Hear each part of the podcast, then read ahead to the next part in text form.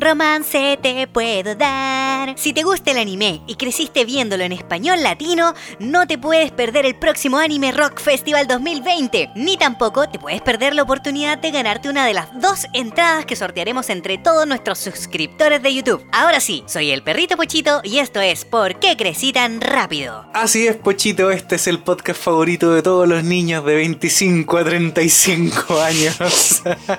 y hoy día estamos muy contentos, chiquillos, porque hemos llegado increíblemente al capítulo número 50 de podcast. Eh, ya era hora, pues Johnny. ¿Tú pensaste que llegaríamos tan lejos? No, de hecho yo creí que íbamos a llegar como el capítulo 20, 30 y ahí se iba a acabar. Ahí se iba a acabar. Sí, nos íbamos a quedar sin tema, sin apoyo, sin audio, sin, sin, sin nada. Sin nada. Sí.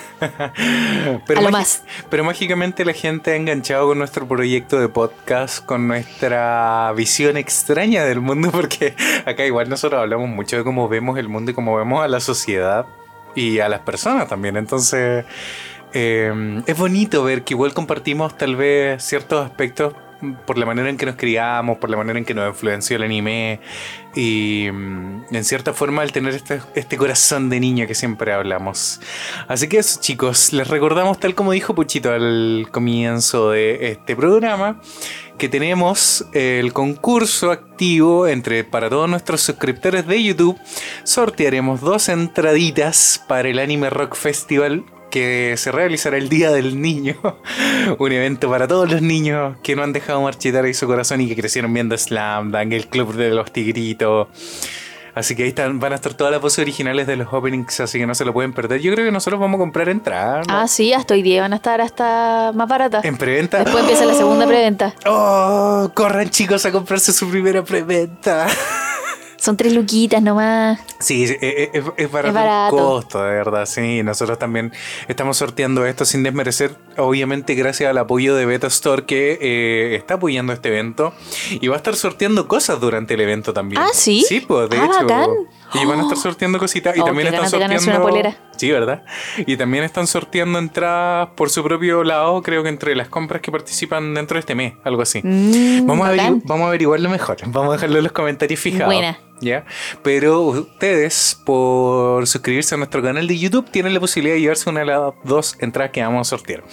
Así que sin nada más que decir, chicos, para resolver un poco lo que es la miniatura del día de hoy, que está bien polémica, y Hanamichi Sakuragi con su corazón rotito, el pobrecito. Pero tan pobrecito tampoco era, si era bien tonto el hombre. Sí, pues sí, le costaba un poquito. Yo creo que él necesitaba aprender lo que era el amor. Primero. Sí. Y de hecho lo mencionamos en el capítulo pasado del amor, chiquillo. Porque el amor eh, tiene muchas formas, tiene muchas eh, maneras de, de- de entenderse e interpretarse. Y lo mencionamos a él precisamente porque es un caso donde él se enamoraba de una chica, pero ni siquiera la conocía, o sea, la encontraba solamente bonita y todo, pero pueden ir a ese capítulo, realmente ahí hablamos mucho más de eso. Pero Tal vez es lo que hablamos también en el capítulo anterior, que él idealizaba mucho el amor, Mm. pero en realidad no sabía qué era lo que buscaba en las otras personas. Exacto. Y de eso vamos a hablar hoy día en este capítulo. Mm, ¿Qué buscamos cuando buscamos a alguien? Exacto, y cómo evitamos que nos rompan el corazón y terminar como. Hanemichi. Yo creo que el Johnny tiene hartas experiencias ahí para contarnos, así Obviamente. que vamos a interrogarlo en, un- en unos momentos. En unos momentos, pero Sí. vamos, vamos, a- vamos con la pauta, Francisco, no nos salgamos de guion. Pero si yo empecé con la pauta, ¿qué No, buscamos cuando buscamos a alguien, Ah? ¿cuán- ¿Qué buscamos cuando buscamos a alguien? Sí, pues en qué nos fijamos primero. Todo va en el tema de la Mm. atracción y de esto aprendimos mucho en un documental que hay, documental que hay en Netflix que se llama, de hecho tiene varias versiones. Se llama En pocas palabras y tiene Mm. diferentes versiones y hay uno que se llama El sexo en pocas palabras. Exacto. Pero para que no lo malentiendan, no te van a enseñar cómo tener sexo, de qué se trata el sexo, sino de todo lo que involucra el sexo. Y uno de los temas principales del, del documental y con el que parte es la atracción. Mm. ¿En qué nos fijamos cuando buscamos a alguien? Pero trata la atracción de una manera un poco como hormonal, también científica, y de una manera también ideológica con respecto a cómo avanzan los años, si mal no recuerdo, en el sentido de cómo, mm, cómo vemos también el amor, po, en el sentido de qué personas nos parecen más atractivas o no, tanto para personas homosexuales y heterosexuales, a pesar de que lo tratan como muy por encima, si tampoco le podemos pedir tanto, son documentales de 20 minutos cada sí, uno. es un resumen súper así, Mm. literalmente resumido. Resumido, es Muy rapidito, pero muy informativo, así Sí, que es- es- se los recomendamos muy educativo. bastante. Mm. Por sobre todo yo creo que más que la atracción incluso hay capítulos eh, muy interesantes, por ejemplo el de los métodos anticonceptivos, eh, donde se aborda información que por ejemplo nosotros no conocíamos o no se suele dar públicamente porque hay casos como que los gobiernos de repente han tratado de esconder incluso. Exactamente, o incluso el de la fertilidad, Mm. que muy mucha parte de la fertilidad, que ya lo vamos a tratar en capítulos posteriores a este, eh, se da de la mano de que cuando las parejas quieren concebir y no se puede, generalmente se, echa, se le echa la culpa a la mujer, pero en gran porcentaje también es culpa de los hombres. Así Mm. que ahí está muy interesante el tema ahí Sí, de la fertilidad para que lo vayan a ver. De hecho, empiezan con un caso de infertilidad masculina. Sí, po, Que no les vamos a, a- a decir en qué termina, No, pero. no vamos a spoilear. No vamos a spoilear, pero tienen que verlo. Estaba muy interesante, sí. Sí, es muy interesante. Pero yo creo que eh, si somos objetivos y si somos consecuentes con el tema del podcast, yo creo que la atracción parte cuando uno es niño y cuando uno es chico no tiene, por ejemplo, eh, in- instaurado el tema de buscar una pareja sexual para procrear y tener hijos. Como decía el documental, que, no, que por ejemplo decían que los hombres buscaban mujeres de caderas anchas, cosas así. De hecho, ese fue otro documental que vimos que no nos gustó mucho porque Ah, tenía esa visión demasiado como, Tienes toda la como razón. de los 90, Sí. 80, como que ah, mm, chocó un Sí, poco conmigo. sí, tienes no está muy actualizado a cómo se ve el mundo ahora, Mm. pero también tiene que ver ahora que nosotros tenemos como otra visión también del mundo porque socioculturalmente hemos cambiado caleta. Hemos cambiado como sociedad todo, nosotros Y también como generación. como generación, exactamente. O sea, las prioridades a la hora de buscar una pareja han cambiado completamente. Como esa noticia que vimos el otro día de las mujeres japonesas que buscaban hombres otakus que no se que no, Que no parecieran otakus. Pero qué, qué ridiculez más grande. Ay, ay, ay, pero, pero tenían que ganar no sé cuántos millones al año. Ah, sí, pues también. Súper otaku, súper ñoño, pero tienes que tenerme ahí Pero- los 40 mil millones al- claro, a, fin de mes. Me mantienes igual. Sí, pues, bueno, feo eso. Así, así se perpetúa el machismo en Japón, Francisca. exactamente, lo sé, lo sé. Mm, Pero bueno, volviendo al tema, eh, me gustaría partir con el tema de la atracción, pero por ejemplo cuando uno es niño, si uno cuando es niño, igual le atrae a alguien, ¿cachai? Igual uno siente así como, oh, me gusta a ella o me gusta a alguien del colegio, a pesar de que uno no entienda lo que es una relación. A pesar de que, no sé, los niños de verdad, tú puedes sentir atracción por una persona, por, por otro niño, pero no necesariamente sabes que eso va a terminar en una relación. Al menos a mí me pasó, desde mi experiencia personal. Mm. Como que es solamente ese sentimiento que hablaba, de hecho, el documental de ver a alguien y que se te revuelvan un poco las mariposas. Yo creo que cuando uno es niño, uno confunde mucho lo que es la admiración por otra Mm. persona con el amor o, o la atracción. No sabría Mm. explicarlo muy bien, no soy socióloga, ¿ya? No, Sí. no, no, no sé, pero a mí también me pasaba cuando chica, como, ah, es que es tan lindo, pero ¿por qué es lindo? Es lindo físicamente, es inteligente, es simpático, como que uno no analiza mucho Estás cosas. racionalizando el amor, Francisca. No, pues estoy buscándole los aspectos de por qué me atrae a alguien. Es como, Mm. ya deberíamos saltar al punto en el que, por ejemplo, ¿por qué me atrae el Johnny? Porque Oh, estoy es con el Johnny, si es tan feo. Oye, Oye, si cuando empezamos por olvidar me decían cada cosa. así. Pero yo no me dejé influenciar, Ah, ¿cachai? está Porque bien. yo sabía por qué me gustaba el Johnny. Así. Sí, no Mm. solamente físicamente, que Es físicamente es que- es está que- guapo, oye. Es, que, es que yo te hablo sensual. También me, mentira, no habláis sensual. Sí, eres como, eres como entre torpe y ñoño, un poco tímido, pero igual como canchero. ¿Canchero buena onda? Buena onda, sí. Sí. Sí. Yo, yo Con ¿puedo, mundo. ¿Puedo contar mi experiencia? Cuente su experiencia, usted tiene más experiencia que yo. No, no, no, pero Ah. yo cuando niño, de hecho tengo, tengo el recuerdo así muy, muy presente. La primera niña que me gustó así en la vida era una niña que tenía cara de china. Así como que tenía rasgos orientales, ¿cachai? Mm. Chilena. ¿Cachai? Pero tenía rasgos orientales. Y me acuerdo perfectamente que para una típica fiesta de disfraces, ¿cachai? De cuando te disfrazan en el kinder, fue en kinder, ¿cachai? Y Chuta. me acuerdo. Esta niña llegó vestida así como chinita oriental, así como... Era, era una especie entre... yo creo que el papá no supo, o la mamá no supo ahí diferenciar las culturas, pero le puso como un vestido de chinita con unos velos tipo Aladín, de princesa dejada, entonces era como una mezcla muy extraña. Ya, pero sigue siendo oriental. Sí, es, es como oriental, pero claro, no había Una mezcla de culturas, pero oriental. Pero oriental, exactamente. Y la niña tenía como los rasgos orientales, entonces se veía muy linda, ¿cachai? Mm. Recuerdo que esa fue como la primera vez de chico que sentí así como, oh, que se ve linda, y sentí como la esas maripositas en la guata, ¿cachai? Ya. Pero nunca fue así como que después yo todo el día miraba el cielo y la veía a ella, ¿cachai? O escribía cartas o algo. Solo fue el hecho de sentir esas mariposas. Y, ¿Te y sería. acuerdas todavía? Sí, me acuerdo. De hecho, Mm, qué fuerte. para mí sensorialmente, todo, todo lo que es sensorial lo recuerdo desde muy chico. De hecho, en mi prim- así como el otro día estuve haciendo memoria, el primer recuerdo que tengo es de la, la mama- el olor de la leche de que me daban en mamadera. Mm. Y me acuerdo de... eh, se van a matar de la risa, pero me acuerdo de tener esa ansiedad de tomarme la leche tanto que dejaba de respirar por tomarme la leche. Ah, las guaguas suelen hacer eso. Suelen hacer esa verdad, pero tengo ese recuerdo así como, ¡Ah, ¡está rica la leche! ¡Está Ya, rica no la leche". grites. Perdón. Pero Qué me, miedo. Pero me emocioné un poco de, de- de volver a recordar eso, sí. Y el, y el sabor de esa leche de chico fue, fue muy extraño. Mm. Probablemente eran las leches más tóxicas de la vida, así tapadas en azúcares, tapadas en grasas saturadas antes de que tuvieran sello y todo el Pero aquí estamos, po. Aquí estamos. Sí, sanitos, enteritos, no nos hemos contagiado de nada. Es verdad, es verdad. Nos hemos mantenido. De hecho, este año no nos hemos resfriado. Mm. Toca madera, Johnny. Toca madera, sí, es verdad. Yo creo que es porque hemos estado teniendo un estilo de vida mucho más sano que mantuvimos desde Japón. Pero independiente de eso, eh, volvamos al tema del amor. ¿Por qué, por qué para mí es importante eh, mencionarte esto? Porque de ahí en adelante, por ejemplo, yo recuerdo que siempre veía cuadros de japonesa. Eh, para mí el estándar de la, de la belleza oriental siempre estuvo como muy presente desde chiquitito. Que encontraba como que, por ejemplo, yo jamás encontré como guapa a la rubia de ojos azules. Para mí eso nunca fue como el estándar de, de belleza máximo. Para mí el estándar era la mujer oriental de pelo negro, delgada así, con, con los rasgos orientales, de hecho. Para mí eso era la belleza máxima. Anda, cuando yo vi El Tigre y el Dragón y salía Zhang Ziyi, la, la china protagonista de tantas películas chinas. eh, la Casa de las Dagas Voladoras, un montón de películas. Para mí ella era como mi amor platónico en ese tiempo, me acuerdo. ¿Cachai? Porque para mí ese era como mi estándar de belleza durante el, el crecimiento. ¿Te das cuenta? Entonces muchas veces ni siquiera tiene que ver hasta con nuestro entorno. ¿cachai? Curioso. Es súper curioso. ¿Nunca tuviste un compañero asiático o algo así? Nada, no. yo en- tampoco. En, en región olvídate, po. Mm, sí, es difícil. No imposible, pero es difícil. Mm, es muy difícil, sí.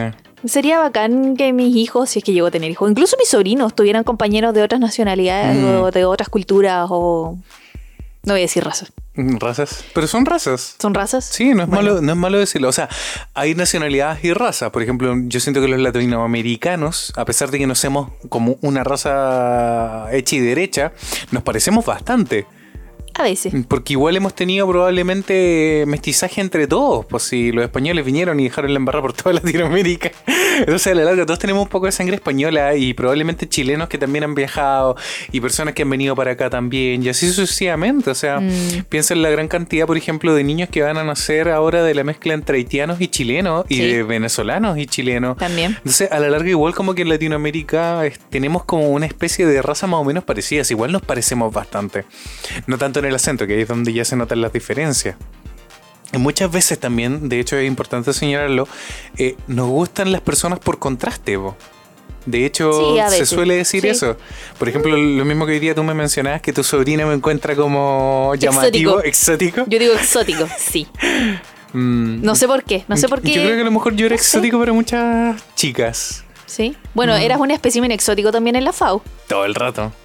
Sí. No había muchos hombres que se vieran muy masculinos en la, Mm, en la no, y, facultad. y yo me acuerdo que yo cuando tenía el pelo largo una vez una compañera le dijo a otros compañeros que a mí me decían como el salvaje. El salvaje. El salvaje. Y de ahí me, me molestaron tanto. ¿en la U? En la U. así, ¿En la FAO? En la FAO. Me decían así como, buena voz salvaje.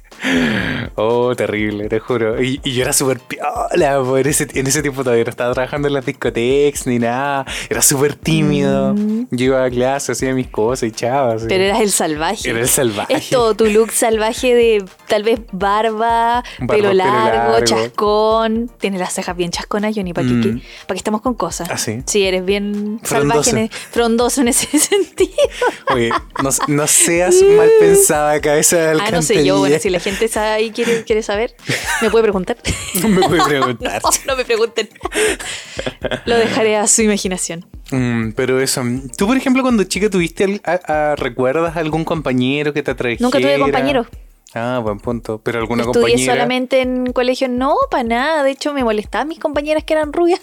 ¿En serio? Sí, porque se creían el hoyo el queque, como decimos en Chile. Y para que estamos con cosas, no eran las más inteligentes. Mm, Yo admiraba así a varias compañeras porque me gustaba lo que hacían, pero no puedo decir que me atrajeran físicamente o amorosamente, ¿cachai? mm, Porque me gustaba lo que hacían nomás. Porque no Mm. sé, eran secas para el dibujo, o les iba bien en clases, o no sé, po. Eso. mm, es complicado, de hecho. Pero sí me acuerdo, por ejemplo, que a veces mis hermanos llevaban a sus amigos a la casa y sus hermanos tenían hermanos. Y a veces como que uh, le echaba el ojo uno que otro, pero tampoco era como, ah, me, me encanta ese niño. No que yo recuerde. Mm, entonces, por ejemplo, podríamos decir que tus primeros amores tal vez fueron amores de revista así platónicos y esas cosas. ¿O no tuviste no. primeros amores? ¿No Sí, supiste lo que era el amor? Tal vez, no, no, nunca. ¿En Tal serio? vez mis primeros amores fueron de manga, de novelas, películas, cosas así. Mm, qué No, loco. no podría definirlos como amores tampoco. Oh, qué loco. Son de esos amores platónicos, pues, imposible. Claro. Idealizados. Mm.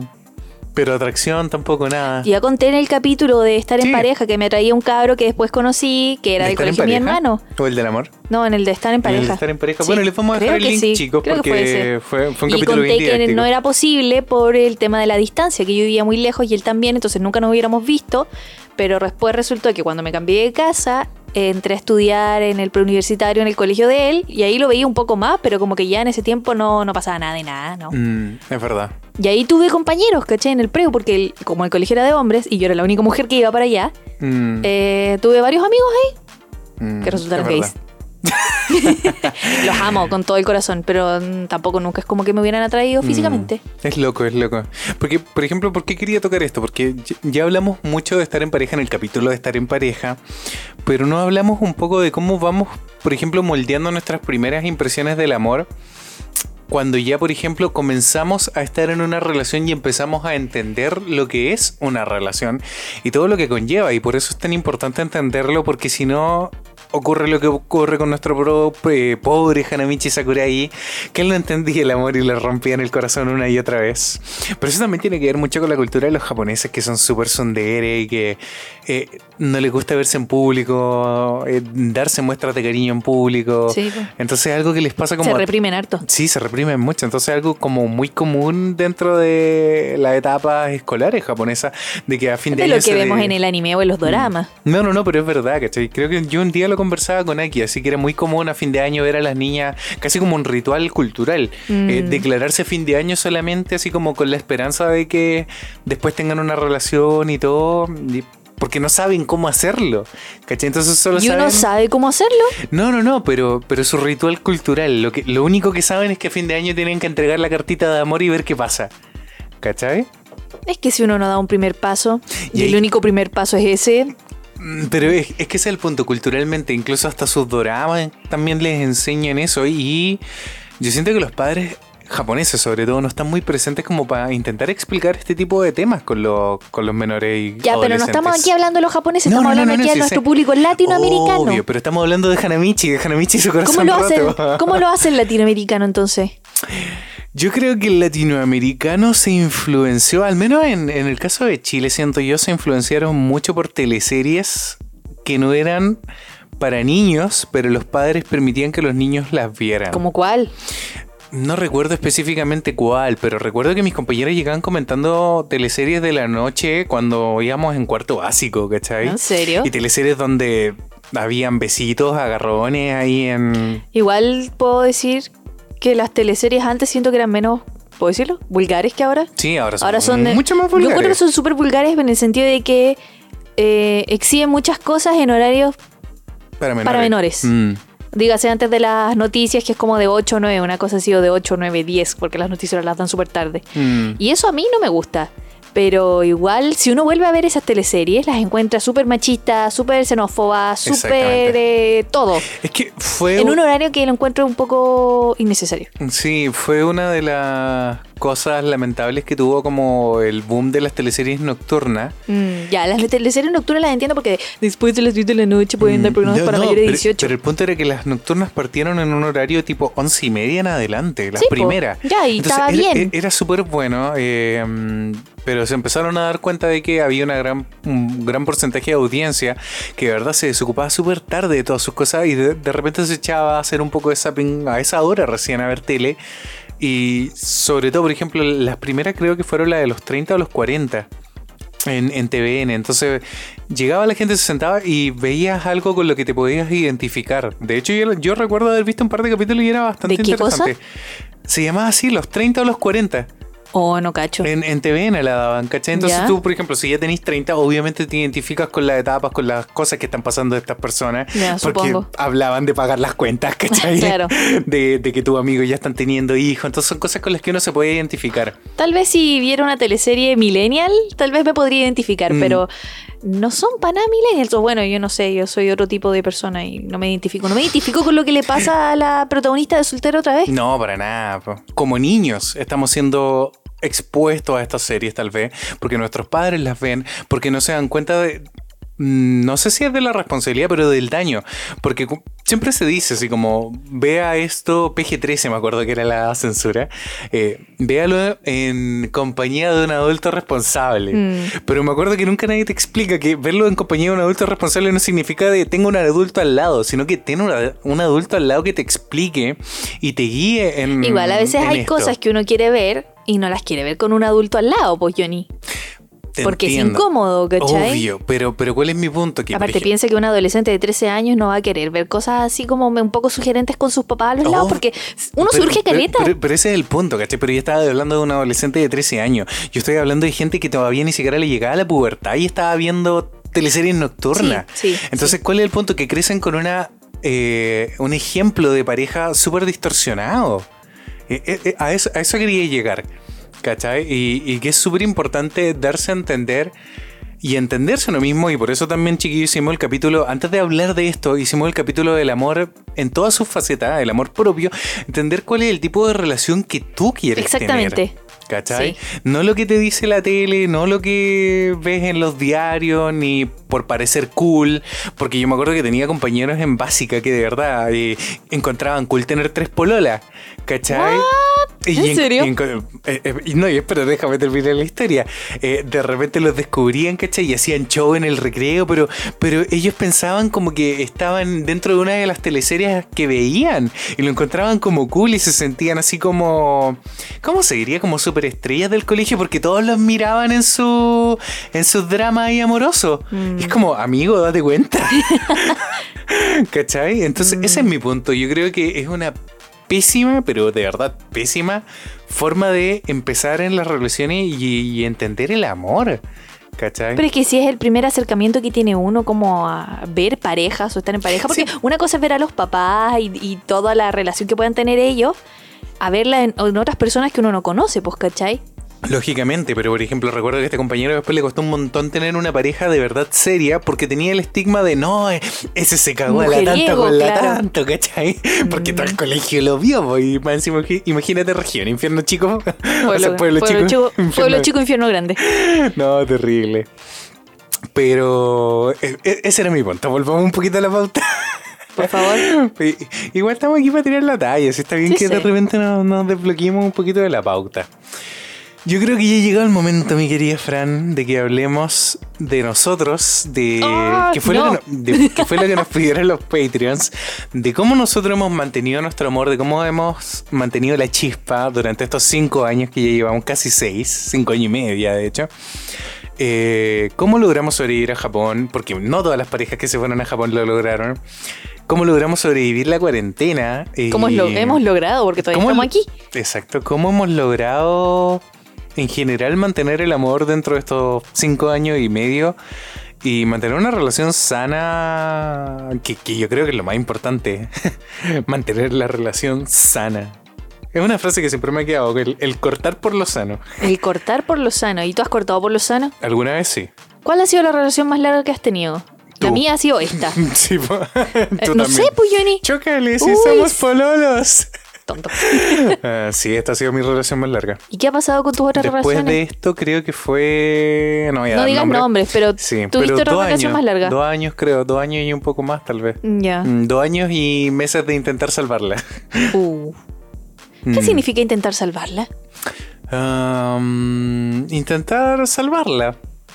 ¿Y por qué intentar salvarla? ¿Valía la pena? Mm, yo creo que, claro, falta mucha inteligencia emocional en algunos casos. En el mío- ¿Incluyendo el tuyo? Incluyendo el mío, sí. Pero creo que antes de que hablemos de eh, las relaciones y de los corazones rotos, me gustaría hablar de eh, cómo se da una relación correcta en, el- en- en- en cierto sentido. Porque nosotros, por ejemplo, chiquillos, para los que nos conocen, o para los que nos siguen, nosotros nos conocíamos de mucho antes de empezar a polulear o de empezar como a... Ese, proceso de coqueteo que se le llama, que de hecho es muy sano, es muy lindo, chico. Y podríamos definirlo. Por favor, Francisca, define qué es el coqueteo, porque yo ya he hablado El mucho. coqueteo es como la etapa previa en el que uno se está empezando a conocer, pero yendo un poquito más allá, Mm, siento es- yo. Es, es como Es cuando como- el pavo y- real muestra sus plumas. Claro, algo así. Es como. mm, ah, no sé cómo explicarlo. No es insinuarse, pero es dar señales de que estás interesado en conocer más a la otra persona. Ya, me parece. De en qué cosas les gustan, o qué cosas tienen en común, o qué cosas comparten. Es como empezar a tantear terreno.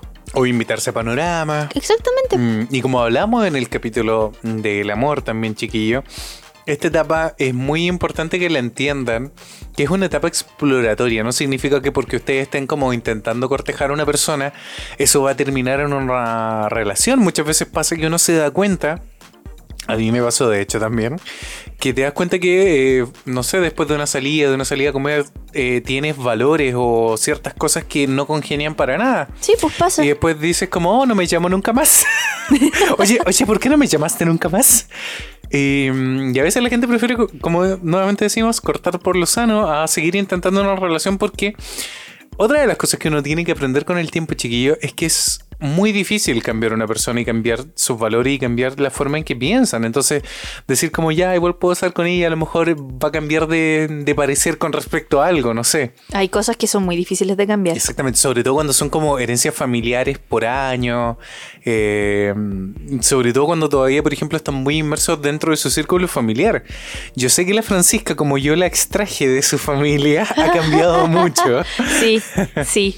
Fui Para- incluida dentro del para- amor de la familia del Johnny. para bien y para mal. en Sí, para todo bien y para mal. No, no, para que tu Para familia bien y para piense mal. ahí como, oye, está pelando a la familia entera. no, no, no, no. para bien y para mal. Para bien sí. y para mal, exactamente. O sea, la- la- de la misma manera en que, por ejemplo, tú has perdido algunas cosas que tú misma sientes que eran cosas negativas, también has ganado mañas y cosas negativas mías y de mi familia. Ah, sí. Bueno, tú también has ganado un montón de mañas y cosas negativas de mí. Obviamente, obviamente. Me doy cuenta, es como, oh, yo hago lo mismo. No, yo hago lo mismo. Ahora te ves y me reflejada. desagrada. Así soy yo. Así soy yo. Ah. Yo a veces lo hago para que te des cuenta de lo desagradable. Yo creo que a veces ni siquiera te das cuenta. ¿Ah, sí? Sí. Ah, ah. Ah. Estamos peleando, cabrón. no, pero, pero es verdad. Bueno, eso, eso chicos. Entonces es súper importante est- esta etapa de cortejo, de coquetearse, de conocerse, de ver si las cosas pueden llegar más allá o no. Y si están dispuestos también a compartir su tiempo con esta otra persona, porque ya, como dijimos en el capítulo del amor, estar en una relación es compartir tiempo. No significa que pasen todo el día pegados, porque también hay parejas que se van al extremo y pasan Sí. todo el día pegados ahí como como pega Como loco, lapas. como un pega loco. así. Pero, pero eso, ¿tú cómo sientes que fue nuestra etapa de cortejo? ¿Te gustó? ¿La pasaste bien? Yo. ¿Tenías miedo? No, no tenía miedo, pero quería tantear porque yo ya, ya creo que ya lo he dicho en otros capítulos, pero si están escuchando este primer capítulo por primera vez, eh, yo tenía una percepción del Johnny de que era un hombre, primero mujeriego, porque ya le sabía unas pololas, y dos, que era hombre de fiestas. Y a mí los hombres de fiestas no me agradan mucho, porque suelen ser, ¿cómo se puede decir? Como, no lacho. ¿Cómo explico lo lacho? Sueltos de amor. sueltos de amor, como que son hombres de muchas mujeres, eso. Entonces, como que se dejaban querer por cualquiera. Y yo no busco un hombre así. tampoco busco un hombre que solo se fije en mí, pero que sí me sepa apreciar. Mm. Entonces. Ay, qué, qué- qué bonita esa frase. Ah, sí, que me sepan Sí, apreciar. Que te sepan apreciar. Entonces, cuando empezamos como en este tema de cortejo, porque yo caché yo en el tiro, o sea, uno no es tonta, eh, empecé ya, dije, vamos a, a probar. Vamos a Y tantear terreno. Vamos a tantear terreno. Y lo empecé a invitar a eventos, eh, cosas que teníamos que hacer, no sé. Pues, me acuerdo que ese año fui a muchos eventos. Mm. Muchos eventos de anime, de cosplay, de No, Corea. no solamente como expositora, sino también a. mm, como participante, Mm, nomás así como pasear. visitar, pasear, qué sé yo. Y fue como, ya, si se anima, eh, puede que me interese. mm, ¿Por qué? Porque se está interesando a las cosas que a mí me gustan. Entonces traté de ver si se interesaba en, el- en este mundillo que tenía yo. Y que también me conociera como, como era yo, que me gusta el cosplay, que me gusta dibujar, que me gusta el anime, que me gusta la comida, que me gusta cocinar, ese tipo de cosas. Y también conocerte a ti porque yo te conocí así como de lejos, yo sabía Claro. que eras el Johnny ahí de la universidad, pero nada más. mm. Entonces quería saber también qué te gustaba a ti, qué cosas, no sé, pues te gustaba hacer, o ver, o comer, o cualquier cuestión. Mm. Eso. Y resulta que en uno de los eventos llegaste a tus papás. Sí, me Y acuerdo. ahí quedé sí. un poco en shock. Porque ¿En dije, serio? ¿cómo? ¿Cómo? ¿Por qué? ¿Qué está pasando aquí? Porque suele darse que a los papás no les gusta mucho este mundillo Mm. del anime y la cultura oriental. Mm. Pero tus papás me llamaron mucho la atención. Es que mis papás, bueno, y yo creo que tiene que ver con algo cultural que yo también les implanté un poco a ello, al venirme a Santiago y darme cuenta de que Rengo de verdad era un pueblo muy muerto. El hecho de vivir experiencias, de probar cosas nuevas, de... Yo me acuerdo que un año también llevé a mi mamá a, una a que viniera a ver una orquesta a la Universidad de Chile. Pero me eso fue cuando ya estábamos pololeando. Sí, ¿te acuerdas? Sí. Pero, pero por recordar una experiencia en el sentido de. Porque yo cuando llegué a la universidad empecé a vivir ese tipo de cosas y de verdad era lo máximo. O sea, eh, nutrir tu espíritu de, de nuevas experiencias. Y más encima, eh, de hecho, por eso, chicos, también es súper importante que compartan este tipo de cosas con su pareja, porque a través de vivir nuevas experiencias juntos también se nutren las relaciones.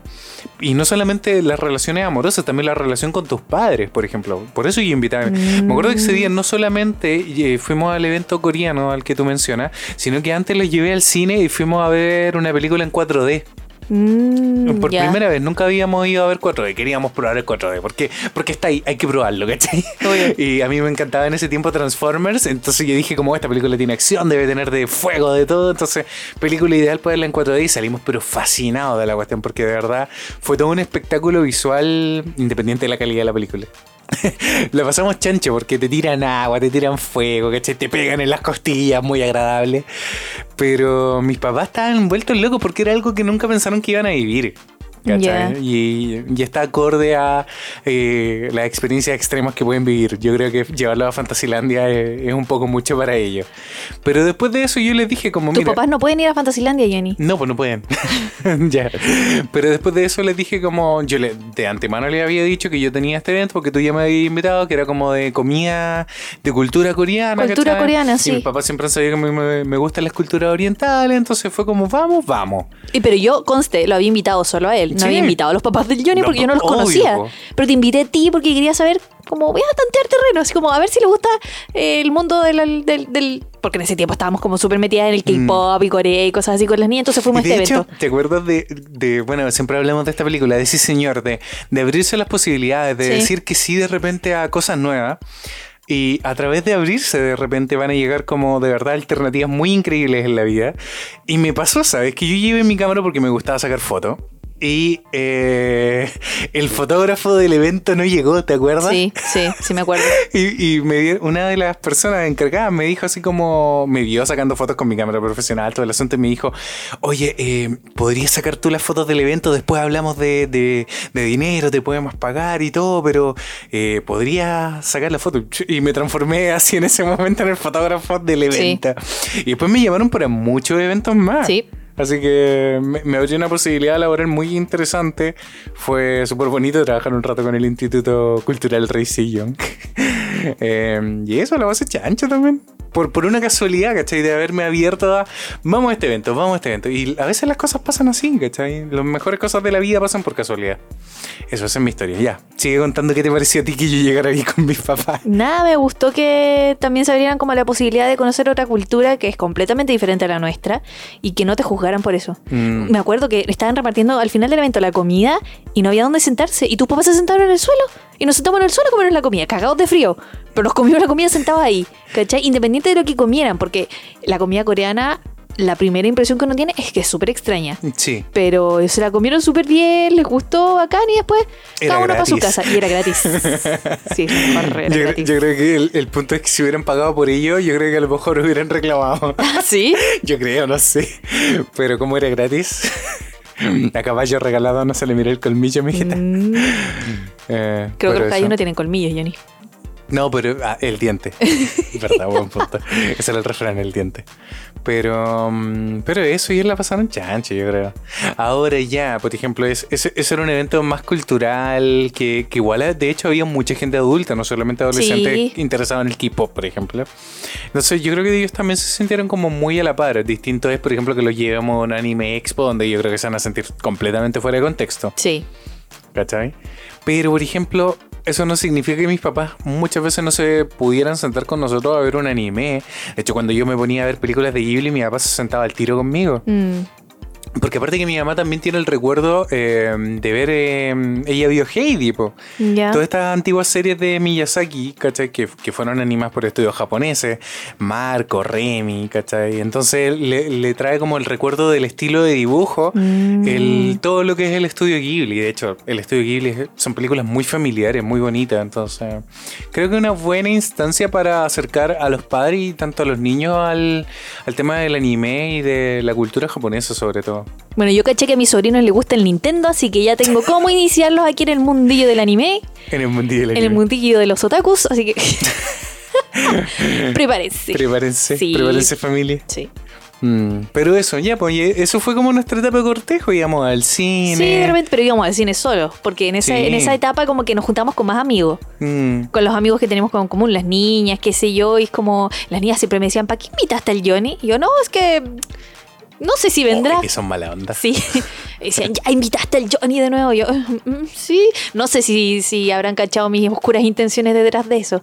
Pero yo te invitaba para ver si caía ahí. Ver si caía. Y caía. Y venía todo. Y Pero, como, que, pero es que yo estaba en esa etapa de sí, señor. Pues me ah, ah, bueno, ya, es que tú estás ahí en esa etapa. Pues Yo yo, estaba- estaba en la etapa de ver qué sucede con este chiquillo. No, yo, yo, yo ya estaba en la etapa de pasarle bien, de, de vivir experiencias nuevas, de, de salir, ¿cachai? De, Mm. de ir a lo que me ofrecieran, ¿cachai? Porque hubo muchos años, sobre todo en tercero cuarto de la U, me acuerdo. Eh, segundo, tercero, cuarto eh, son los años más exigentes de la carrera. Entonces tuve muy poco tiempo para salir y hacer cosas. Más encima que los fines de semana, como trabajaba en las discos, también me quedaba muy poco tiempo libre. Entonces cada vez que me invitaban a algo cultural, algo interesante, yo partía nomás. po, Mm, ¿Cachai? Así que no, eso. Eso, nada más que decir. ¿Qué nos sigue en pauta, mi querida. Fusilactic? Yo creo que ya es momento de hablar de nosotros como pareja. ok. Chan, chan, chan, chan, chan. No, ¿Cómo? no vamos. ¿Qué? No, no, no, me gustaría, porque el, el tema de hoy día es eh, cuando se muere el amor. Entonces, ¿cómo hemos? Nosotros, en nuestro caso, no se ha muerto el amor, creo. Creo. Ah, Pero ¿cómo hemos mantenido el amor? Sientes tú. ah, An- antiguamente, porque de hecho hoy en día los rituales para mantener el amor también han cambiado, porque podríamos decir que el amor era salir a comer, comprarte flores. Yo me acuerdo que cuando peleábamos y me iba así como súper enojada y volvía, no sé, pues a la casa de mi abuela, no me acuerdo si, creo que ya habíamos empezado a vivir juntos, pero cuando me enojaba así muy feo, eh, ella me decía como, pero mijita, tiene que conversar las cosas. Mire, vaya a comprarse un vinito, una champaña, le lleva un quesito y conversan. ¿Es verdad? Y una vez hice eso, pues, ¿cachai? Sí. No me acuerdo por qué habíamos peleado, pero fui, compré unas cosas, volví, fue como ya yo ni conversemos, con un vinito. Para hacer más amena Mm. esta circunstancia incómoda. Yo creo que la, la gran mayoría de esas peleas fueron por falta de comunicación. Probablemente. Mm. Por no Como decirnos las decimos. cosas, qué cosas nos molestan, qué cosas no nos parecen, qué Mm. cosas no nos gustan.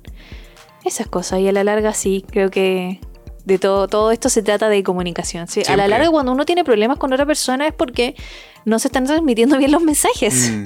Claro, ahora todo dentro de un contexto de negociación, podríamos ¿Negociación? decirlo. Sí, pero de- dentro de lo que se puede negociar. ¿Se entiende? sí. Porque como hablamos en un principio, hay cosas que de repente una persona no va a cambiar y no va a cambiar. Y si de verdad tú sientes que no puedes vivir con ello, te afecta a ti, te afecta a tu familia, eh, tienes que lamentablemente cortar por lo sano porque eh, puede estarte haciendo mal a ti, po. Eh, te está haciendo daño, por ejemplo, no, no puedes estar como libre al 100%, tal vez, no sé, estoy, estoy planteando una situación hipotética. ¿Se entiende? Sí, puede ser. Igual me acuerdo que al principio peleábamos harto porque sentía que. A ver, ¿cómo decirlo? Porque esto yo sé que lo va a escuchar tu mamá. si no lo cortamos. Que mi madre se metía mucho. Sentía que a veces tu mamá estaba muy encima de nosotros, muy encima tuyo. Y yo me acuerdo que al principio cuando empezamos a pelear dije como, no, yo no me voy a meter en la relación con tu mamá. Pero sí me molestaba que fuera como tan Mamón. mamón. Sí, mamón. Hay que decirlo. Y suele pasar que, se- y se suele decir que el chileno es muy mamón. Vivimos en un matriarcado, de hecho. Pero no vivimos en un matriarcado, no, no un pero sí que los hombres tienen mucha influencia de sus madres. Mm, Entonces, eso me molestaba un poco porque sentía que tu mamá quería estar mucho en la relación de nosotros porque, no sé, pues quería vernos felices o quería compartir con nosotros o siempre estaba como llamándote, como que siempre estaba muy encima. mm. Y eso de a poco se lo fuimos... eh, Yo creo que se lo fuimos como llegamos como dando a, a un a entender. Sí, Lo sí, que pero pasa es no que fue fácil. Fue importante, por ejemplo, eh, lograr cierto equilibrio dentro de las cosas, que tú también entendieras que eh, eh, su preocupación era honesta, que ella de Sí. verdad quería que estuviéramos bien. Y que también hacía falta Pero- que mi mamá también tal vez estuviera un poco más presente. Pero también tuvimos que aprender a marcar límites. Sí, ¿Cachai? Y eso también no solamente con la relación de nuestros padres, sino también en la relación de nosotros mismos. ¿Cachai? Con nuestros padres incluso. sí. Porque cada uno igual es un individuo por separado. Entonces... eh, Y, y eso pasa que a veces nos exigíamos mucho uno al otro en base a las expectativas que también nuestros padres tenían de nosotros. Por ejemplo, el Johnny quería que yo llamara todos los días a mi mamá, que conversara todos los días con ella. Mm. Y lamentablemente la relación que tengo yo con mi mamá no es así. Y nosotros nos queremos así. Y eso es algo que uno tiene que entender si quiere estar con otra persona. y yo entiendo ya, me ha costado, pero lo he entendido, que los papás del Johnny siempre van a estar presentes. Y yo también los adoro. Son un amor. Pero hay que establecer límites. Sí, de hecho, sí. Sí, y, y el, el primer año, el primer no, año ya- costó hasta, ya- N. y hasta el día de hoy. Y hasta el día de hoy sí, no, pero ya igual han entendido, ya ha pasado el tiempo y como que ya nos que ven como una pareja más Sí. estable con proyección de vida. Y, y lo otro es que como nos fuimos a Japón, ya, ya eso fue como el marcar el límite. El límite máximo. El límite máximo, así de estar muy lejos. Sí. Y ahora con la cuarentena y todo, entonces igual eso, eso ha cambiado. Y eso también es súper importante, chiquillos, de entender eh, que cuando uno pololea, cuando uno tiene una relación, la familia también viene incluida. Por mucho que uno diga así como, oye, pero si estoy pololeando con ella, no con la familia. Mm. La familia igual está presente ahí, para bien y para mal, porque muchas veces, por ejemplo, uno se encariña con la familia de tu pareja y cuando se acaba la relación, tienes que dejar de ver un montón de gente que a ti te caía bien, que tú querías. Eh, y que de, de repente ya no es parte de tu vida y duele, Exactamente. duele duele un montón chiquillo cuando uno termina una relación no solamente termina con esa persona también termina con todo lo que conlleva tanto familia amigos eh, es una serie de aspectos de caer a la soledad, de dejar de ver a un montón de gente que mm, cuesta mucho lidiar, de hecho. ¿Ah, sí? Seas tú el pateado o seas tú el que patea. Mm, Dígase tú el que termina la, la- Mm. la relación o que te terminan a ti. En cualquiera de los dos contextos duele mucho. Es terrible, de verdad. Por eso, chiquillos, yo creo que es muy importante antes de meterse en una relación seria, por sanidad. Dígase relación seria, así como decir como "Oh, esto es un pololeo. eh, quiero de verdad estar con, una, con esta persona porque de verdad yo conozco gente que se conocieron en la disco y a la semana ya están pololeando. Y es terrible. porque después los dos meses ya terminan. Eh, conózcanse con más tiempo, chicos. Den- den- dense el tiempo de verdad, darse cuenta de, por ejemplo, que a veces tienen creencias irreconciliables, que a veces tienen exigencias el uno al otro que no se pueden cumplir mutuamente. Eh, pasa mucho, de verdad. Siento que es súper importante partir con una buena base. Y Yo creo que ese, ese es el punto. Partir con Ya. una buena base, una relación. Sabiendo cómo es la otra persona. No llegarse como a conocer al pololeo. de- del, o sea, en el pololeo uno se conoce más en profundidad. Sí, po. ¿Cachai? Pero por ejemplo, antes de empezar a pololear, que alguien te pregunta así como ya, ¿tú sabes qué le gusta comer? ¿Tú sabes cuáles son sus películas favoritas? ¿Cuál es su banda de música favorita tal vez? ¿Le gusta la música? ¿Sabe bailar? No sé, todo ese tipo de cosas saberlas antes de un pololeo quizá. ¿Y eso tú lo aprendiste antes de empezar a pololear? Sí, yo sabía que tú no bailabas. Ah, ya. Muy bien. Pues tenía muchas cosas claras de ti. Por ejemplo, sabía cuál eran tu anime favorito, sabía cuántos hermanos tenías, y sabía más o menos cómo era tu núcleo familiar, ¿cachai? Bueno, porque también al Johnny lo había invitado a mis cumpleaños, ahí como tanteando. Y, y me acuerdo que, ¿sabes? También la niña decía, ¿para qué lo invitaste? Pero es que había comida gratis. Mm. Ah, ¿por eso fuiste? ¿Por qué crees que uno va a un cumpleaños? No sé. O sea, cu- cuando uno va a un cumpleaños en un bar, se la piensa porque vas a tener que pagar tu consumo. Pero Ah, cuando te invitan a un cumpleaños en una casa, uno va. Bueno, Uno cuando va. a uno lo invitan a un como- cumpleaños es porque te invitan porque eres amigo, ¿cachai? Ah, obvio. Ya. Pero si te invitan a un cumpleaños en una casa es porque va a haber comida y Sí. uno va. Ah. Pobre que se respeta, va a un cumpleaños en casa. Solo fuiste por la comida. No, también yo tenía mis intenciones, pues Mm. mujer. Pero. mm, Pero también, pues era, era parte de ese proceso de conocernos. Y no solamente, vi- mira, y esto es súper importante, no solamente de conocernos como pensando en una relación, sino también avanzar como en una relación de amistad. No solamente contigo, sino con- también con las chiquillas. Mm. ¿Cachai? Porque a la larga tú también eh, te relacionas en un cumpleaños con mucha más gente. Muchas veces, muchos de los amigos que tengo hasta el día de hoy los, com- los conocí en, cum- en cumpleaños de amigos que he dejado de ver, ¿cachai? y nos hicimos amigos en el cumpleaños y hablo más con los amigos que conocí en ese momento, ¿cachai? Ah, se da, tú. se da, pasa mucho. Mira tú. Entonces, eh, independiente de...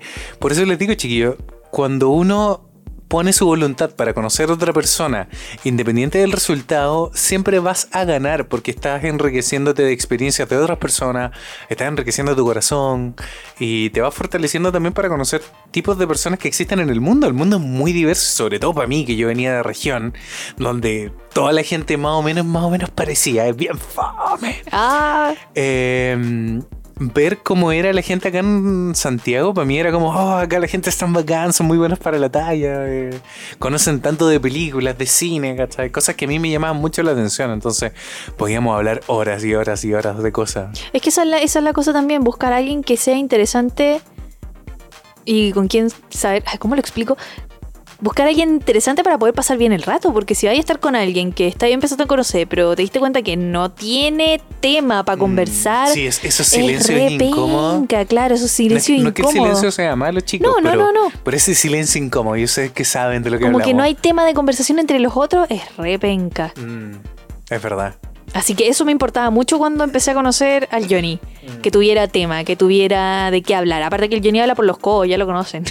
o sea, Sí, 50 sí, eh, capítulos. cerró a la, cerró a la, la fiesta, cerró a la película. Mm, es verdad.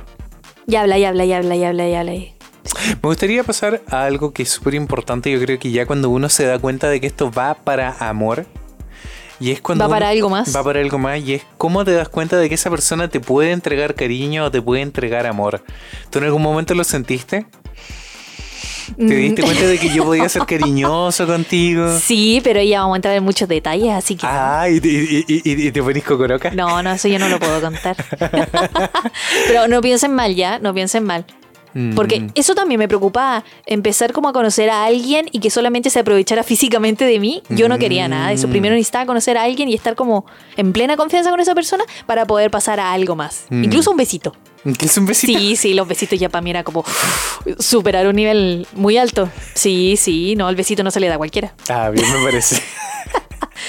Pero cuando me di cuenta, eh, es que yo tenía esta, esta percepción muy extraña tuya de que te gustaba como el deseo y la fiesta y tirar la talla.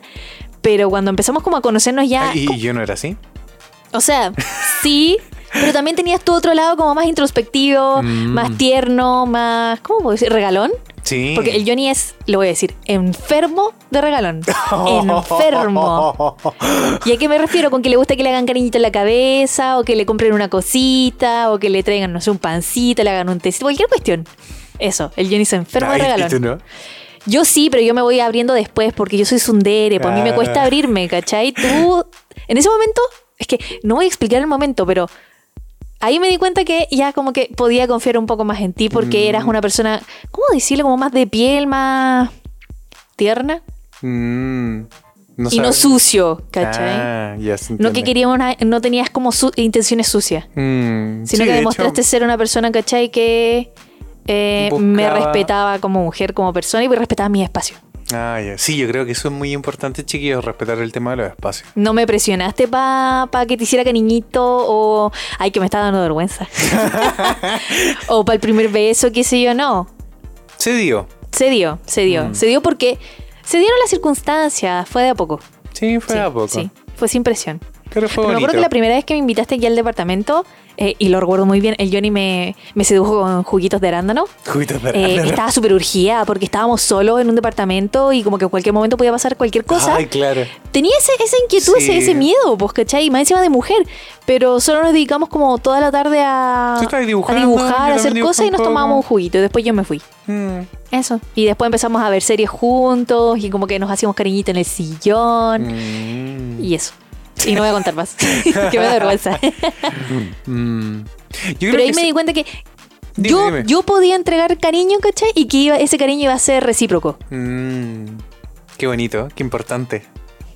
Sobre todo para las mujeres hoy en día, yo creo que es verdad, yo creo que es el miedo que tiene cualquier padre, sobre todo, eh, de que se aprovechen de su hija, ¿cachai? Y mujeres Sí, también de que se aprovechen de, de Una su vive con esa, sí, con ese, con esa Con ese angustia miedo toda la vida. es verdad, sí, a la larga del feminismo, eh, su gran lucha a la larga es de que los hombres no abusen de ellas sexualmente hablando, también no solamente hay hombres que golpean mujeres, hay hombres Físicamente, que, sexualmente, emocionalmente, ni habla-. Ni hablar de las violaciones y, y sencillamente de los asesinatos que hay día a día. Entonces, claro, como, como diría cualquier persona, eh, no es normal, y, y aquí quiero ser súper cuidadoso con lo que quiero decir, eh, es lamentablemente una suerte encontrarse un hombre cariñoso, como dices tú, ¿cachai? Que, que te entienda, que te dé tu espacio y todo el asunto, porque lamentablemente en Chile hemos tenido una crianza pésima, machista.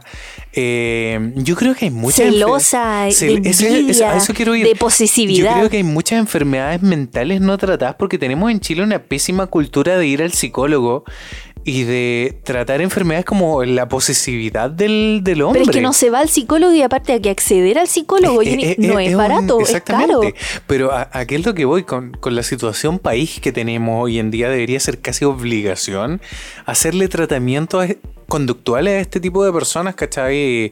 No solamente adultos, sino desde Pero es niños. que hay un montón de cosas Y ahí también que, va que con la crianza, Va con la crianza, va con las leyes, Ah. va muchas veces que a estos porque no tienen otro nombre, pelotudos, les ponen órdenes de restricción Sí, y sí, no es las verdad. respetan. Exacto. Y los carabineros que tienen que ir a como a, a fiscalizar. a fiscalizar o hacer nada. su nada. Entonces, Mm. tampoco hay protección de parte del- del- de las leyes hacia las mujeres contra estos hombres, ¿cachai? Que, Exacto. que la única manera que tienen como de reaccionar es agresiva y violentamente. Mm. Y ahora, chicos, para ser súper claro, eh, puede darse a la inversa también. Hay hombres que son Sí. como muy sumisos y hay mujeres muy dominantes que los tienen de verdad para el deseo, les pegan incluso. eh, es verdad, o Sí, los no, tienen solo verdad. para que les compren cosas. Entonces, ¿cuál es, cuál es el asunto aquí, chiquillos? Que, que como padres, porque de hecho hemos hablado mucho acá, que nosotros ya estamos como en esa etapa en que sentimos que ya estamos dando este tipo de consejos pensando en la crianza futura tal vez de algún niño que algún día tuviéramos. Es importante como padre estar presente en, en el tipo de relación que van a tener nuestros hijos. Enseñarles como una relación sana y demostrárselos también. po. Mm. ¿Cachai? Por suerte yo creo que la relación de mis padres siempre fue muy sana. Yo jamás vi que mi papá le levantara la mano a mi mamá así para Que le nada. levantara la voz. Claro que le levantara la voz. De repente una palmadita en el poto, pero esa palmadita en el poto simpática así como... ¿Tú entiendes? Sí, como picarona. Como picarón, exacto. Ya, yo no tuve la mejor eh, enseñanza en relaciones, ¿cachai? Desde la perspectiva de mis papás. Y eso me da lata, entonces eso me da miedo que se volviera a repetir, ¿cachai? Mm. O yo tener que vivir o pasar por lo mismo que pasaron tal vez mis papás, que no voy a entrar en detalle.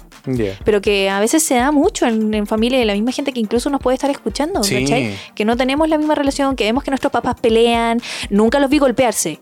Pero sí escuchaba peleas fuertes. Entonces, cuando yo escuchaba esas peleas fuertes, yo me llevaba a mis hermanos a la pieza y poníamos música alta para no escuchar nada. Ya. Entonces hacíamos como oídos sordos a lo que pasaba afuera. Yo nunca vi nada, pero yo sé que pasaban cosas, ¿cachai? Entonces Mm. ese miedo y esa angustia también siento que la traigo un poco porque no quiero vivir Mm, eso. Yo creo que, claro, la tenía ahí como arraigada a la hora de. Y, y a, a primera señal que viera que estoy con un hombre que es violento, que es agresivo, Mm. chao, o sea, yo corto relación y me alejo y hago lo imposible porque a veces es súper difícil, Sí. no es fácil. Sobre todo ese tipo de conducta en los hombres es muy difícil que cambien chiquillos si no se toma, por ejemplo, terapia psicológica. Mm. Entonces, como para aquí, para las mujeres que estén como, incluso también en las mujeres, para la gente que, que esté en una relación de verdad, chiquillos, esos son el tipo de conductas que hemos dicho, que es muy difícil que alguien cambie, porque eh, es típico, de hecho, muy de la personas que, que son como víctimas de violencia intrafamiliar que dicen como, no, pero es que yo quise darle una oportunidad y yo pensé que iba a cambiar, ¿cachai? No, a veces se necesita Y, y está co- y- apoyo exacto, externo. apoyo externo. Y Pero es está que muchas veces también pasa que las personas no quieren ese apoyo. No Mm. quieren como. Yo creo que no quieren verse vulnerables. Ese es el tema. Puede ser, pero, pero ya lo hemos dicho, es súper importante pedir ayuda, chiquillos. Y sobre todo que este tipo de conductas van avanzando, pues y eso es lo, lo Van terrible. escalando. Van escalando, exacto. Cuando alguien se vuelve posesivo, se vuelve posesivo cada vez más. Cuando alguien se vuelve violento, ¿cachai?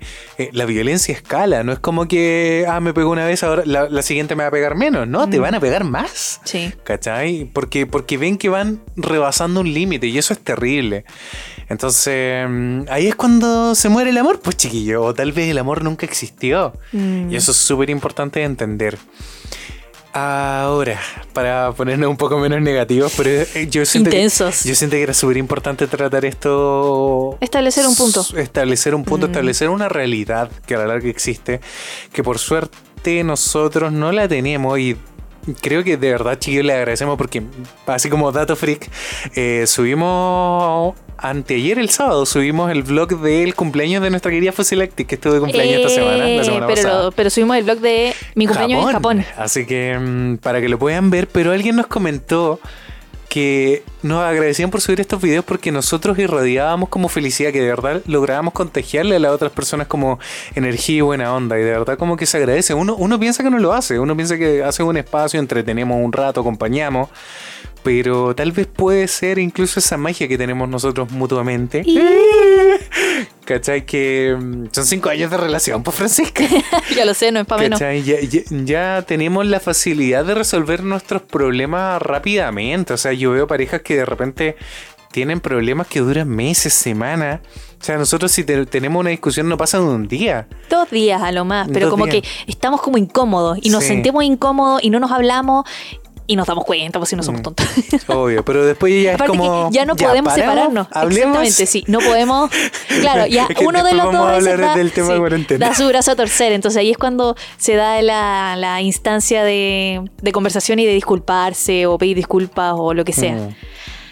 Yo debo reconocer que tú has tenido un avance muy increíble. Ah, sí. Sí, Desde que empezamos. Si has aprendido a pedir disculpas de repente sin que yo siquiera me enoje. Cuando te, cuando te das cuenta cuando metes la pata, Sí. llegas solita a pedir disculpas Sí. últimamente. Sí. Y eso de verdad yo me, me he impresionado y me he vuelto a enamorar. Ah, sí. Sí.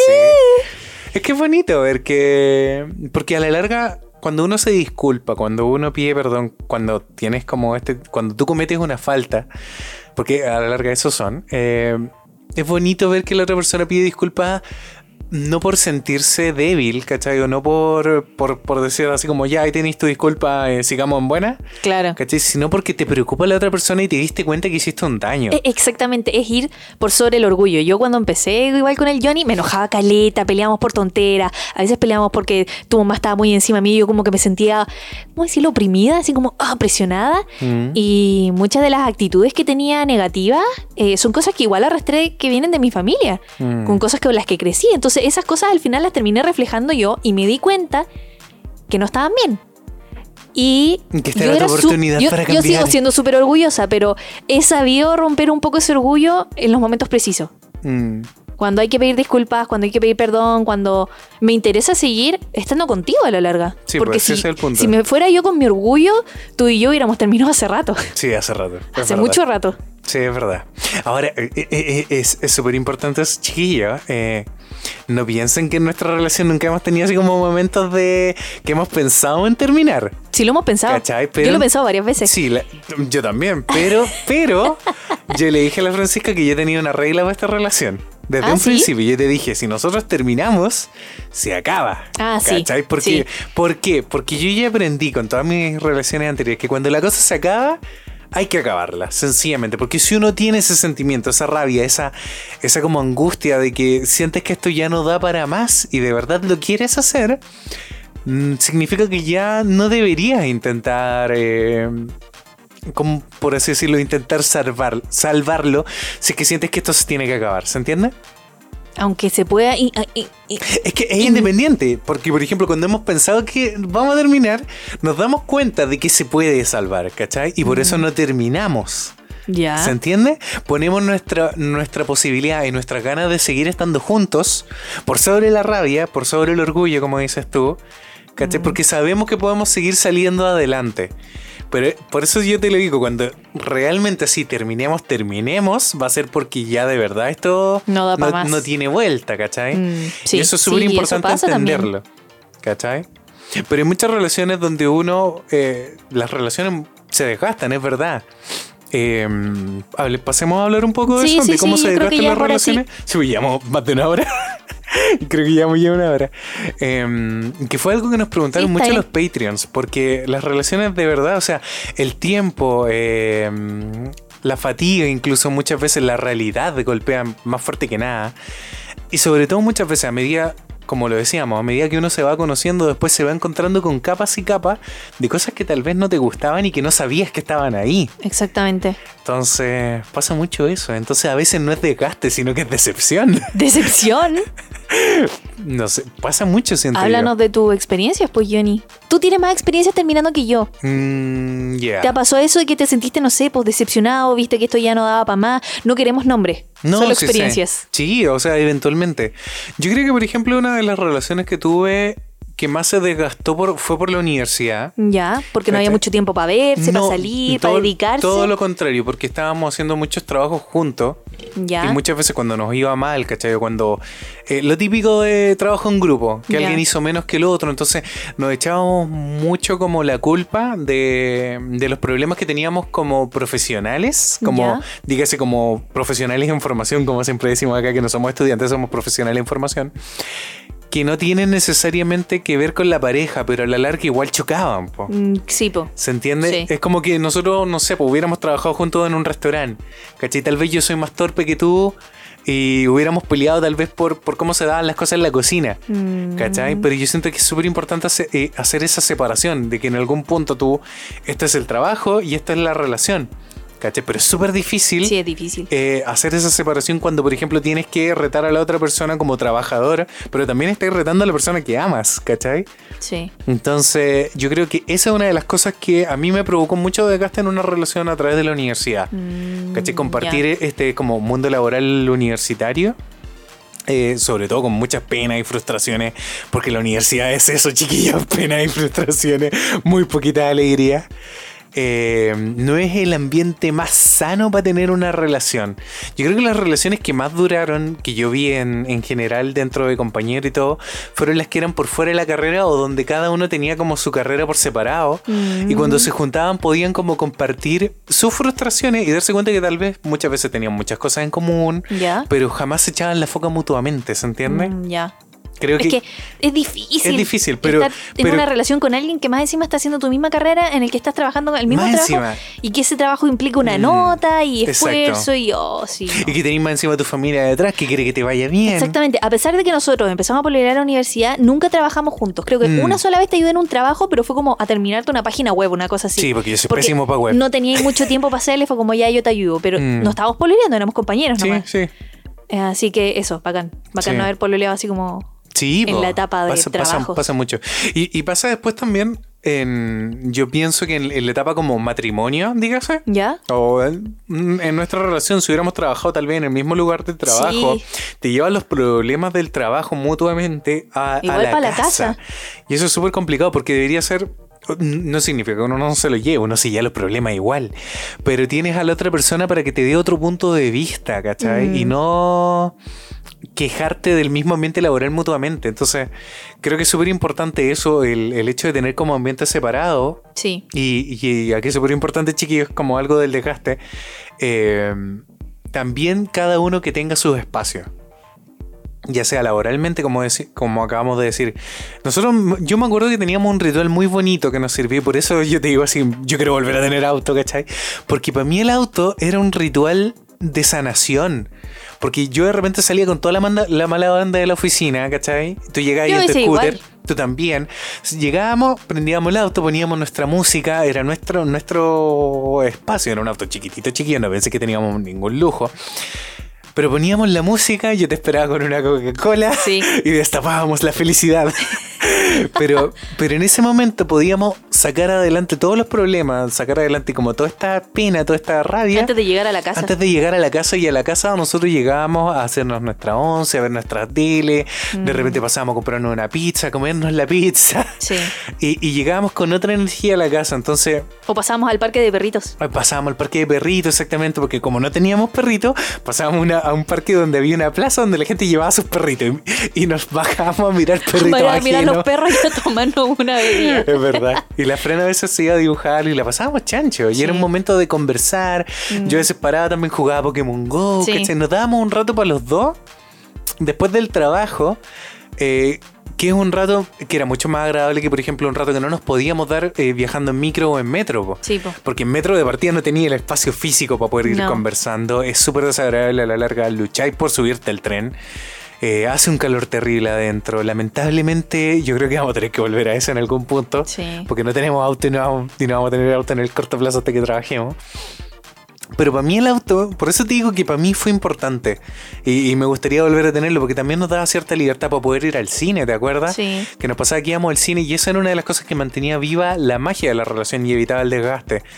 A la larga, tener vida de lunes a viernes. Lo dijimos también en el capítulo de estar en pareja, perdón, estoy hablando demasiado. No, bro. dale, dale, dale.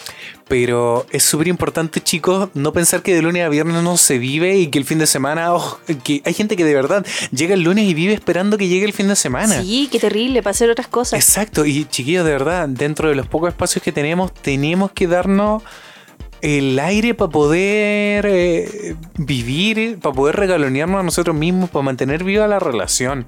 ¿Cachai? De, de una u otra manera, a veces puede ser algo tan sencillo como ir al cine. Y yo digo sencillo porque igual acá en Chile el cine es barato, o sea, con Sí. descuento de celular son dos lucas, po. ¿Cachai? Te- Si tienen cine cerca de sí, po, y casas. te, te te sale menos que el almuerzo, po. Sí. ¿Cachai? Cuando hay oferta. Cuando hay oferta, exactamente. Pero, y sobre todo que en la semana el cine está mucho más vacío y es más agradable, es más íntimo. Mm. Porque el fin de semana van los papás con los niños y sobre todo, por ejemplo, a nosotros que nos encanta ver películas para niños, infantiles, dígase Pixar, Toy Story, todas estas cosas. Sí, a verlas con niños Verlas en la sala es un poco angustiante, Ah, pero sí. sí. Es verdad, entonces Sí, nosotros sí. preferimos mil veces ir en la semana porque sabemos que van adultos a verla. Mm. Gente que guarda silencio, gente que por lo menos respeta el tema de apagar el celular en la sala. Entonces, para nosotros, por ejemplo, era un ritual eso, el darnos, darnos ese espacio en la semana, a- hacer igual actividad en la semana. Me acuerdo que no- nos encanta la comida peruana, de repente comprábamos un grupón, ¿te acuerdas? Sí. Íbamos a comer, nos poníamos Mira, bonitos. Otra cosa que no nombramos, que era el tipo, el- el- lo de los proyectos de vida. Mm. Cuando nos vinimos a vivir, como que con el Juni no teníamos muchos proyectos, como que nuestro proyecto más cercano era terminar la universidad, porque el Juni todavía no terminaba, estaba Sí. a punto de terminar su título y yo también estaba empezando mi Sí, y título. es una de las cosas que primero te preguntan tus familias chiquillas. Mm. Es como, ya, y este niñito y, y juntos, ¿para dónde van? Claro, ¿para ¿De qué, qué- quieren? de- ¿De, qué van a vivir? vivir? Porque de amor no se vive. Claro, pues entonces como que igual le dimos un poco la, no sé si la Seguridad. seguridad a nuestra familia de que íbamos a terminar las Mm. carreras y de que no no, íbamos... estábamos ni ahí con tener hijos. Exactamente, que no estábamos ni ahí con tener hijos Mm. y que íbamos a ser adultos responsables. Y fue lo que hicimos. O sea, el primer proyecto que tuvimos fue cada uno terminar su carrera. Sí, Y después de eso dijimos como ya, nos vamos a poner a trabajar. ¿Por qué? Porque queremos ir a Japón.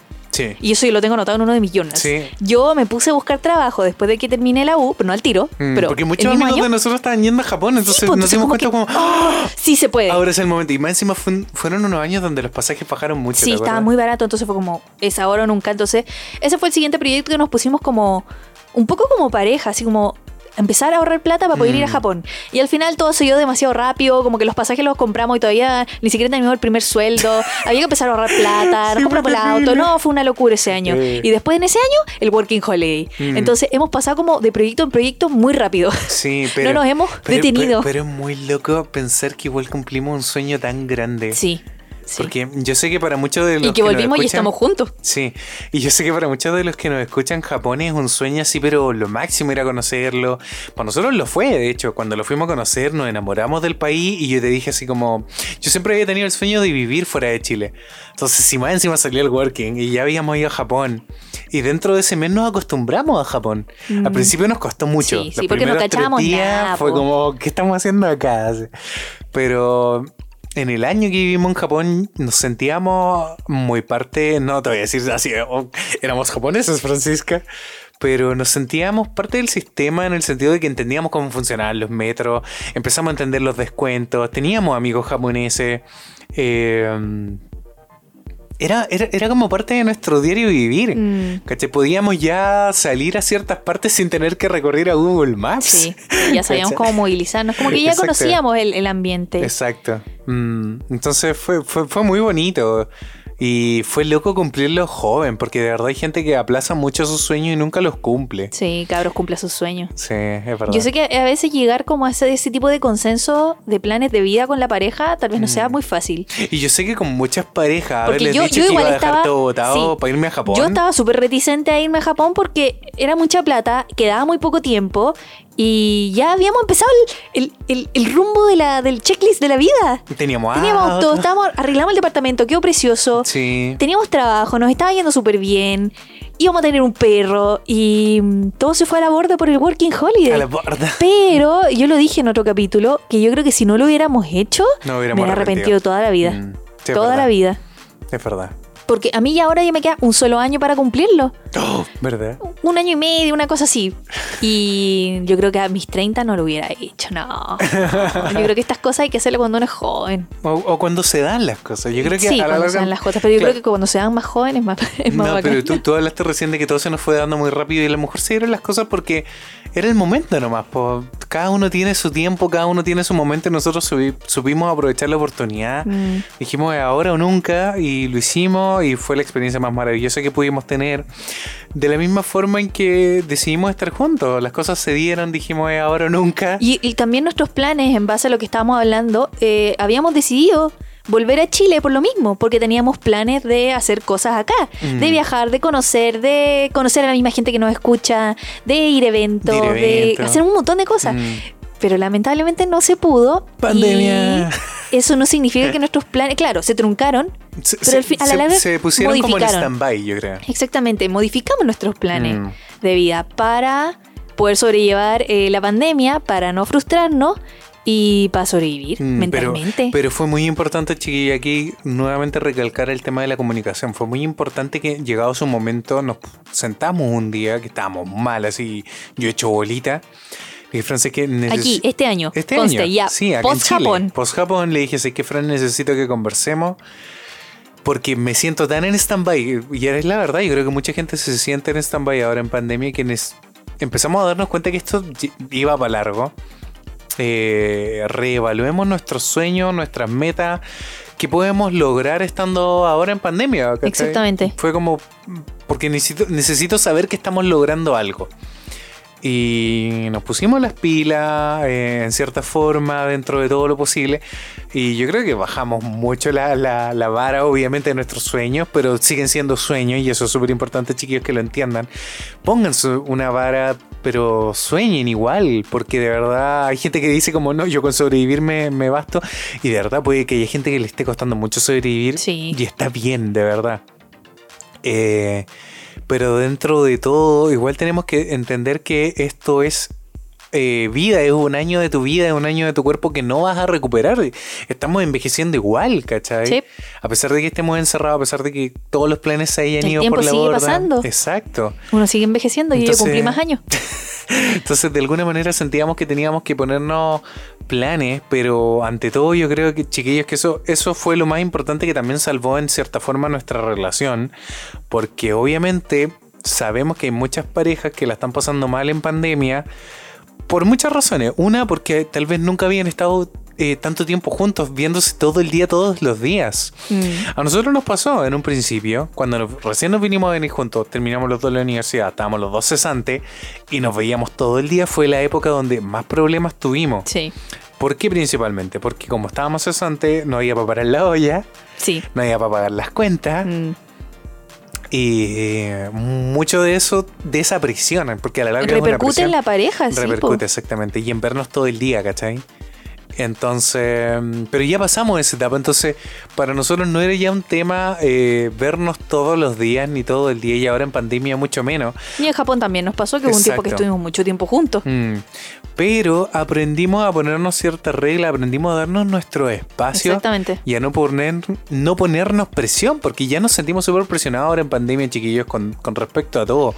Entonces muchas veces decíamos así como, ya, yo este día quiero hacer algo, pero llegaba ese día y de verdad, si sentíamos que no teníamos ganas de levantarnos, ganas de vivir, como decimos, mm, nos decíamos mutuamente, ya no importa, mira, quieres estar acostadita, no importa.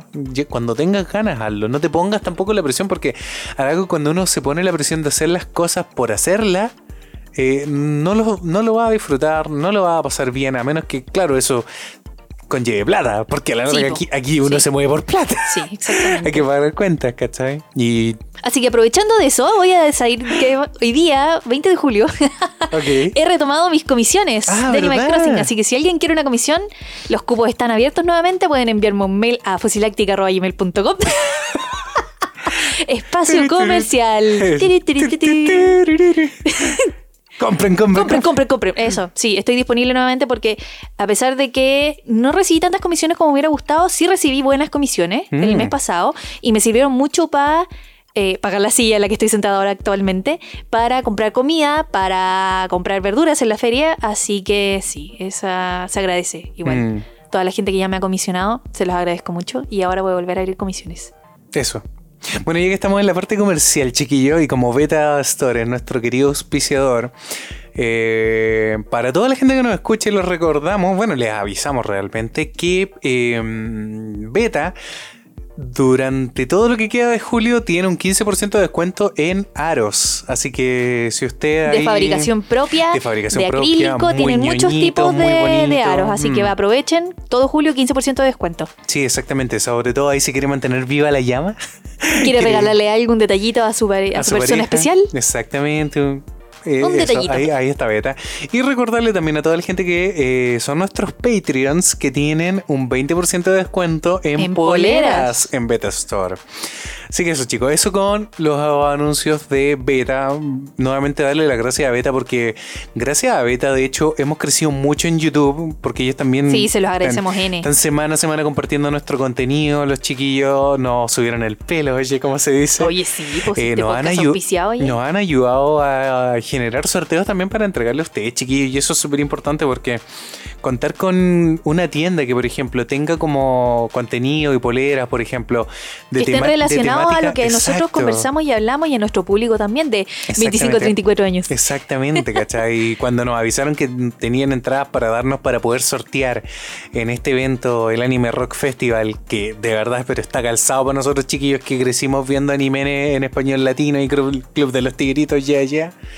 Eh, estábamos súper contentos porque de verdad es nuestro público, o sea, la voz de Goku ahí animando, Sí. indiscutible, ¿cachai? Mario Castañeda. O ¿Va sea, el día del niño más para el día encima? del niño. Sí. Oh, no, qué terrible, qué bacán. Nos quedó como anillo al dedo. Sí, de verdad, chiquillos. Así que de verdad, darle muchas gracias a Beta Store, de verdad, a los chiquillos, a Germán y Denis, que son los fundadores de Beta, que son amigos de años, de verdad, también. También dale las gracias a nuestros Patreons, que recuerden que vamos a Sí. sortear una entrada para este evento entre, todos nuestros los Patreons. Sí, también. Para Exacto. que no se olviden, así que tienen tres posibilidades de ganar. Más encima. Si nuestros Patreons están suscritos al canal y ganan, También van a tener dos entradas. Así que aquí es a la suerte de la olla, pero entre los Patreons van a Y tener posibilidad de ganar una, sí. Sí, exactamente. Así que si quieren hacerse Patreons, Sí, de hecho, recuerden, chicos. pueden hacerse Patreons en cualquier momento. Mm. Se llevan un montón de eh, beneficios y cosas que les entregamos, ojalá que les gusten, y solo por 3 dólares. Solo por mes. 3 dólares De verdad creen que 3 dólares para nosotros puede sonar súper poco, pero es una tremenda ayuda. Sí, una tremenda ayuda. En estos momentos. Nos motiva, de Nos hecho. motiva, sí, motivan así- mucho al Johnny a, a levantarse todas las mañanas a subir el podcast, Es verdad, es a verdad. editarlo y subirlo. Es verdad. Porque el Johnny es el que lo edita y lo sube. Mm, es verdad. Pero eso, chiquillo. Y eh, bueno, con contarles también que gracias a Beta hemos logrado subir mucho nuestra cantidad de suscriptores y estamos muy cerquita, pero cada Muy día más cerquita de de, llegar a los mil suscriptores. Por exacto. favor, hagan feliz al Johnny y inscriban a su abuelita, a su mamá, a su a perro. A la gente que nos escucha en Spotify y en otras También, plataformas sí. también, vayan a YouTube, chiquillos, suscríbanse, nos van a ayudar un montón.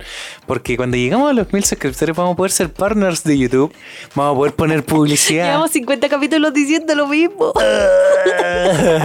bueno, algún día se podrá. Pero vamos a poder tener también pestaña comunidad. Vamos a poder a hacer más cosas, encuestas. encuestas, sí. Exactamente. También es como un poco para ustedes, ¿cachai? Mm. Pero también es para nosotros para sentir que va avanzando esto. Sí. Nosotros de verdad sentimos que el podcast puede llegar muy lejos, pero mm, lo hacemos con cariño y yo creo que eso es lo más importante. El cariño es lo que Abrimos nuestros corazones para ustedes. De hecho, ustedes conocen más de nosotros de lo que nosotros nos conocemos a nosotros. Es A verdad. veces eso me asusta. Porque nosotros no nos acordamos de todo lo que hablamos no, en los no. podcasts. Y Eh, es increíble. Es increíble sí. la cantidad de cosas que hemos contado nosotros, Johnny. Es verdad. Volvamos a la pauta porque ya nos va solo quedando. tema. ¿Y qué pasaría? ¿Qué hubiera pasado si, ¿Qué pasaría si? si tú y yo hubiéramos terminado antes de irnos a Japón? Ya con la visa, con todo aprobado. ¿Qué hubiera Chan, pasado? ¿Tú hubieras ido igual? Yo me hubiera ido todo el rato. Yo también me hubiera ido, pero me hubiera costado mucho. ¿Qué? ¿Qué? ¿Qué? No, nada, No, nada. ¿qué? No. Te amo mucho. Sí, claro. Cochino. O Eso. ¿Te hubiera ido sí o sí? yo me hubiera ido sí o sí. Es que, cabros, si ya tienen la visa aprobada, váyanse. De hecho, no se queden por amor. De hecho, pasó. Ni desamor. ¿Te acuerdas que cuando recién nos habíamos venido a vivir juntos, ¿Ya? a mí me. Yo Ah, sí, ya me acordé. ¿Te acordaste? Sí, ya, cuéntalo. Yo estaba buscando trabajo y me salió un trabajo de fotógrafo en cruceros. Sí. Y me podría haber ido. Sí. Pero acabamos de irnos a vivir juntos y yo le iba a dejar botada. Me iba a dejar ahí botada Porque lamentablemente eran contratos por tres meses. O sea, yo iba a estar tres meses fuera, así en, en el barco. Sí. Entonces, a la larga yo pensé, puse mi mano en el corazón y el corazón me dijo, quédate. Estúpido. Estúpido. el dinero se recupera, el amor no. Bueno, y el Johnny se quedó. Y yo me quedé. Sí. mm. Pobre. No, no- no me arrepiento, no me arrepiento, para nada. Ah, ¿no? Hubiera arrepentido de no haber ido a Japón. Eso sí, sí, claro. Si ya Eso tienen sí. Mm. así como todo el planificado y todo listo. Denle una vuelta al, al plan, porque todo dale se puede. vuelta. Dale una vuelta al plan, sí, pues no, porque todo se puede modificar. Pero si Mm. ya tienen como el viaje listo, aunque tengan que irse juntos en el avión, Mm. eh, háganlo. Sí, porque si no se van a arrepentir eternamente y le van a echar la culpa al otro. Así como, ay, por este tonto no me fui a Japón. Hay un, hay un punto que me, me gustaría tocar, así como ya para empezar a cerrar, que creo que ustedes ya lo van a concluir desde ya. Que nos preguntaron mucho los Patreons eh, qué pasaba con las crisis, por ejemplo, la crisis del primer mes, de los tres meses, del La año, crisis del año. de los cinco años. Así yo creo que todo el tema de las crisis tiene que ver muchas veces porque a, mucha gente le pasa por el tipo de relación cultural que tuvimos, tal como dijimos. Mucha gente llega y se conoce y quiere tener como la relación que vio en la televisión sin antes conocerse. Muchas veces puede pasar que la crisis del mes sea porque te diste cuenta que la persona que estabas empezando a conocer no era Compatible la persona con, tu contigo o con las expectativas que tenías. Muchas veces nos hacemos pre-expectativas con las personas. ¿Cachai? Mm, y después sí. no se cumplen y es como ah, la crisis del mes. Y pasa eso, chiquillos. A los tres meses sigue, vas a eh, seguir excavando, excavando, por así decirlo, y vas a seguir conociendo como cosas mucho más profundas de las personas y que puede que deriven en una crisis porque no hubo la suficiente comunicación. Y asimismo esa crisis que pudo haber pasado a los tres meses puede haber pasado al año.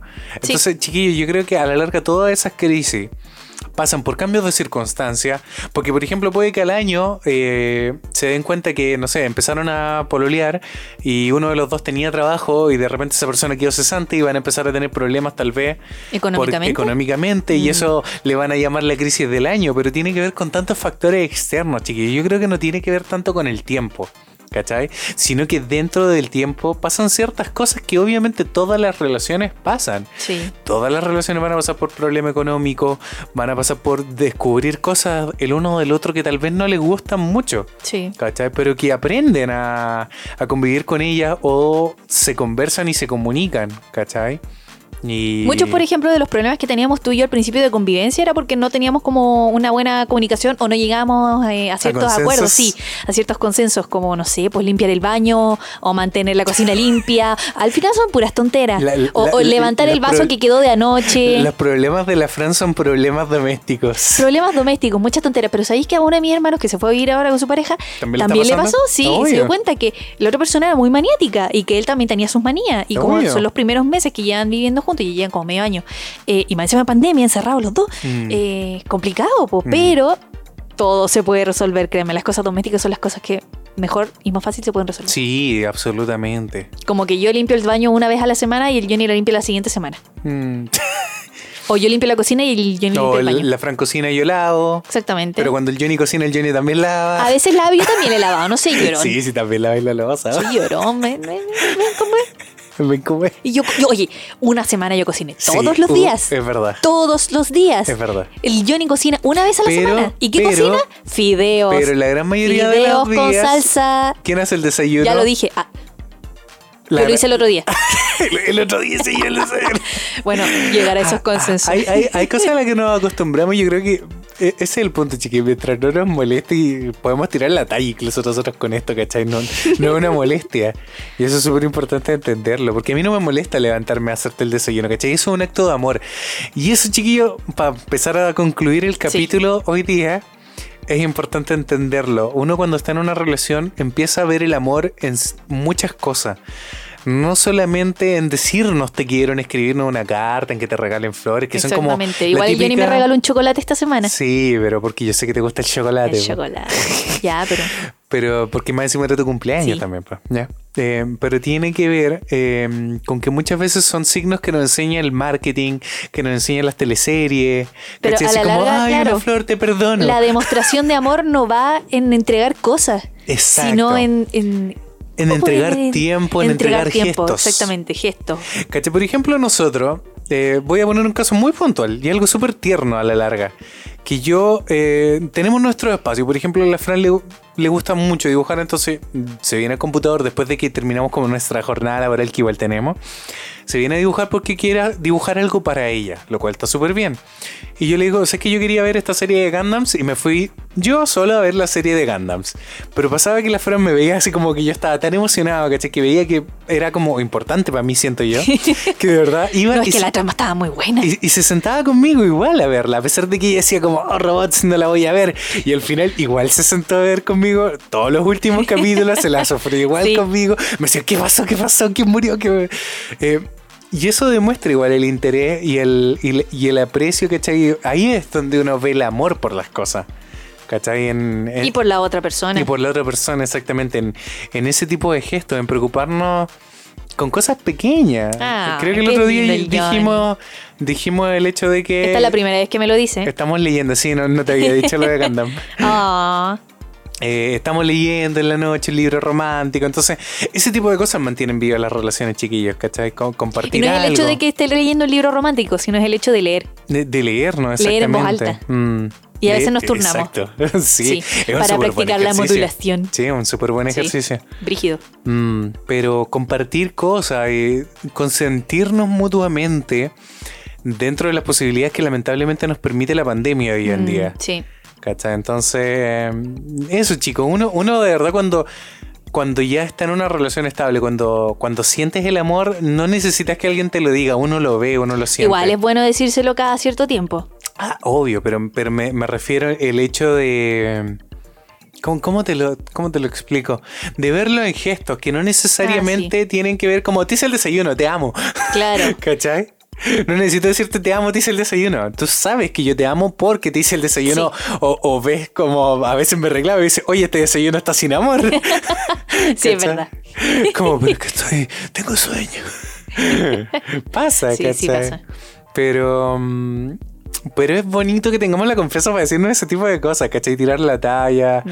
eh, y, y expresar el amor en muchas otras maneras, chiquillos, que solamente besitos, que solamente caricias, y- exacto, claro. que regalarnos flores, que veamos una película de amor Que es importante, pero no lo es todo. Exacto, que dedicarse a una canción, ¿cachai? No, chiquillo, el, el- el amor se da en el día a día, en, en- en tener nuestro espacio y es un equilibrio, de verdad. ¿Cachai? Porque como dijimos en el capítulo del amor, chiquillo, el amor parte por uno, por quererse a uno mismo, para poder querer a los demás y, y querer, ¿cachai? Tu vida, porque a la larga eso es. Tú cuando estás en una relación, esa relación es tu vida en ese momento. Entonces, si no amas tu vida, si no amas tu relación, si no te amas a ti mismo, Difícilmente vas a poder llevar adelante algo. Porque exactamente. a la larga, claro, una relación es un proyecto y a la larga eso tenemos nosotros, un, Mm. un proyecto de vida. Aunque suene súper cursi y tonto, es verdad. Porque Mm. queremos llegar a ciertas cosas y queremos hacerlo juntos. Exacto. Y para eso vamos a tropezarnos, pero nos vamos a volver a levantar y no va a ser fácil, Mm. pero con amor muchas cosas se Con pueden. amor todo se puede. No, no todo, pero muchas cosas se pueden. ¿Ah, sí? ¿No todo? Sí, sí, no, pues no todo. El amor todo lo vence, Fran. el amor de verdad. ¿El amor de verdad? Sí, pues el amor de verdad. Ah. No el amor eh, así como superficial de violines y de cupidos. De violines y cupidos. ¿Y esa fue la pauta de hoy? Sí, eso Sí. fue la pauta de hoy día, chiquillos. Como siempre, les dejamos la invitación a que nos hagan todas sus preguntas. Nosotros se las vamos a responder, de verdad, chiquillos.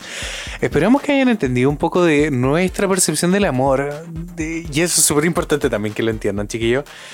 Eh, no creemos tener la razón de todo. No. Pero Pero creemos les estamos entregando nuestra propia experiencia. nuestra propia experiencia y sentimos que nuestra experiencia ha sido favorable y ha sido exitosa. Oye, Oye, so- somos tan exitosos, un caso de somos éxito. un caso de éxito. La- la- yo creo que para nuestra familia sí, porque ya están esperando ahí como, mmm, ¿cuándo se vienen los nietos? ¿Cuándo se viene la boda? ¿Cuándo se viene no Claro. sé qué? Sí, lo están esperando. Sí, La pero- presión social ahí, sí. Mm, Sí, pero no. Aún no. Es que ya... Es que, es Es que no, ya es que no hay, entrando es en la que- etapa es- de- es que no hay plata. No, no, ahora no hay plata. No, hay plata, para nada. Y, es- y es su- de verdad, chicas, si fuera del deseo, es súper inconveniente en este momento, por ejemplo, estar embarazado, porque eh, las mujeres que han les ha tocado parir en este tiempo, Lo han tenido que hacer lo solas. han tenido que hacer completamente sola. Y qué cosa más triste. Y no solamente para la mujer, sino también para el hombre, no poder estar ahí, ¿cachai? En el nacimiento de su propio hijo. Sí. Eh, Muchos entonces- primeros hijos Exacto. están naciendo solos, como Entonces, mi sobrina. Sí, pues. muy inconveniente, siento yo. Eh, no solamente para los padres, también para los abuelos, para toda la familia en general, ¿cachai? Que no van a poder conocer al bebé hasta que pase la pandemia o hasta Oye, que haya una vacuna. punto. Sí, po, no se Oh, van a poder acercar a ese bebé, ¿cachai? Rayos. Hay todo un aspecto. Entonces, por eso yo también siento que en este momento, para nosotros, no es que sea el peor momento para tener cabros chicos, igual pueden tener hijos. Sí, sí. Pero es muy inconveniente. A mí no me gustaría porque siento que nuestra relación ha sido como muy bonita. Hemos tenido nuestros momentos como icónicos casi, así como muy de película. Que sería súper triste vivirlo en pandemia. Eh, Mm. al- algo que par- por lo menos para mí siempre ha sido como algo que igual he soñado, ¿cachai? No es algo que anhela así como la cosa que más anhelo en el mundo es tener un hijo. No. Pero, pero sé que va a ser algo bonito, ¿cachai? Y me gustaría vivirlo en un entorno familiar, en un entorno lleno de cariño. Mm, sí. ¿Cachai? Y lamentablemente ahora estamos todos súper preocupados de la distancia, de las mascarillas, que del coronavirus, que de la plata, porque lamentablemente, chiquillos, el país está pasando por una pésima situación económica, nosotros también. No estamos para tener ni teniendo No, niños, no, no, no. No podríamos darle No podí, no podí ni siquiera ir a Nada. comprarle ropa, tenés no que comprar todo darle online. nada al niño. Entonces, si no tenéis cómo entregarle lo que necesita para vivir. O sea, no. nosotros ni hasta, No. hasta nos abstuvimos todavía de adoptar al pobre perrito, ¿cachai? Que queremos a Pochito en su forma final, porque no tenemos cómo ir a buscar al pobre perro, ir a comprarle, al pobre perro. a comprarle sus cosas, porque no tenemos auto tampoco. No. Claro, hay gente que ha podido pedir un salvoconducto y puede salir y es mucho más fácil. Pero en nuestro caso estamos aquí varados en Está nuestro departamento. Mm. Entonces, hasta que esto no pase, ¿verdad? Para nosotros está bien complicado pensar en la paternidad animal. Cualquier tipo de paternidad. Así que eso, chicos. Pero espero que les haya gustado el capítulo, verdad. Hicimos toda esta trilogía del amor con mucho amor. Sí. Eh, ¿Algo más que agregar, me quería Fusilactic? ¿Te, ¿Te sirvió a ti? Porque yo siento que tú, como eres la niña sondere de esta relación, Ya. que conversemos las cosas te ayuda. Te ayuda a soltarte. Sí, sí, sí. Igual después de esto tenemos nuestra siguiente conversación, pero ¿Ah, sí? tenemos que hablar. Tenemos que, tenemos que almorzar. Tenemos que almorzar, sí, aparte. Entonces terminamos y conversamos ahí en el almuerzo. Mm, sí. Pero sí, me sirvió mucho para saber muchas que, cosas también de ti. yo creo que estos 50 capítulos de podcast nos han servido en general a nosotros para conocernos como pareja. A pesar de que no nos acordemos de todo. Sí. Pero, pero está ahí, ¿cachai? Está en el corazón. Yo siento que conozco a la, a la Fran que tengo al lado y tú sientes que sabes quién soy yo, ¿cachai? Sí. Y eso es súper importante, chiquillo. Saber con quién estás en una relación, saber qué cosa diría esa persona, aunque a veces tú igual me sorprendí. Sí, y sí, yo siempre te sorprendo con Sí, algo. es, es como, me está leseando. Pero es que de eso se trata también, pues, para mantener la chispa ahí. Diga, Claro. pues, Johnny, sorprenderte ahí con No, pequeñas cosas. Claro. No voy a decir con que sí. No, pero a veces es muy chistoso. Lo sé. Porque de verdad a veces yo pienso que, no sé, mi mamá te quiere regalar algo y yo pienso, no, mamá, no le va a gustar a la Fran. Mi mamá te lo muestra y es como, ay, tía, me encanta. Y es como, "Oh, ¿qué pasó aquí? Ay, Dios mío. Dame paciencia. Bueno, Universo, dame paciencia. él y yo. Bueno. Pero, pero el amor todo lo vence, Francisca. El amor hace que la paciencia se multiplique y el amor también. Ya, vamos Así a que terminar eso, el capítulo. chicos, sí. Muchas gracias de verdad, chicos, como Gracias siempre, por este punto escucharnos. capítulo. Exactamente, por ser nuestra compañía también, a pesar de que no los podemos escuchar, sabemos que nos comentan y de verdad leerlos nos sube un montón el ánimo, sobre todo en, en tiempos de pandemia. ¿Algo más que agregar? Yo hablo mucho, me quiero quedar callado un rato, que hable la Fran. Yo me canso de hablar también. Sí, yo estoy súper cansado. Sí, Mm. eso. eh, los invito a ver mi último video donde hablé mucho. Estuve como 15 minutos, Oh, estuve ¿verdad? media hora Sí, hablando. En realidad corté muchas cosas. Vamos a dejar el... Es sobre el tag de la cuarentena en el que me etiquetó nuestra querida Petit Maca. Sí. Así que los invito a verlo, comentarme. Exactamente. También me sinceré desde mi punto de vista. Mm. eh, muchas cosas sobre la cuarentena. Y les vamos a Pelea dejar Johnny tam- ahí. y les vamos a dejar también el video de tu cumpleaños aquí. Y para que vayan también a ver el video de cumpleaños, sí. Porque creo que no lo dejamos antes. No, creo que no. Bueno, en No. alguna parte, si lo dejamos, vayan a verlo. Sí. Por si es que pueden ir a Japón y quieren celebrar y quieren hacer cosas. Mm, sí, Les en, puede Ja- dar en un Japón par de también hay un sí. montón de cosas gratis que se pueden hacer. Mm. Eh, Ojalá no les toque feriado. Sí, ojalá que no les toque frío. Es terrible, chicos. Terrible. Sí, es verdad. Y en Chile también, sí. De hecho, nosotros una vez que... eh, porque sabemos que hay mucha gente de Latinoamérica también que nos escucha. Una vez que pase la pandemia también queremos hacer videos sobre Chile, sobre nuestros lugares favoritos. eh, por ejemplo, tú, lugares donde puedes comprar materiales de ilustración. Mm, sí, sí. Eh, y Darles eso. todos nuestros tips de Exacto. Latinoamérica. Por ejemplo, nosotros tenemos do- dos restaurantes veganos que nos encanta Sí. ir a comer y no hemos podido. Por si vienen a Santiago de Chile, Exactamente. Y mm, les vamos a dar tips de cómo cuidarse en Santiago si son turistas. Me encantaría, de hecho, por- como nuestros vlogs, y de hecho lo hemos dicho, son como pensando un poco en los niños, me encantaría llevar a mis papás al Museo de Historia Natural porque nunca han ido. Ah, sí.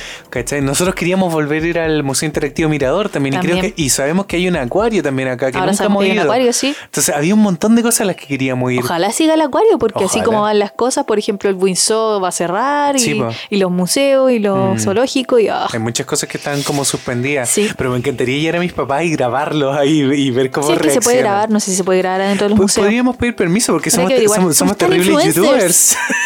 Les vamos a traer muchas visitas. Oye.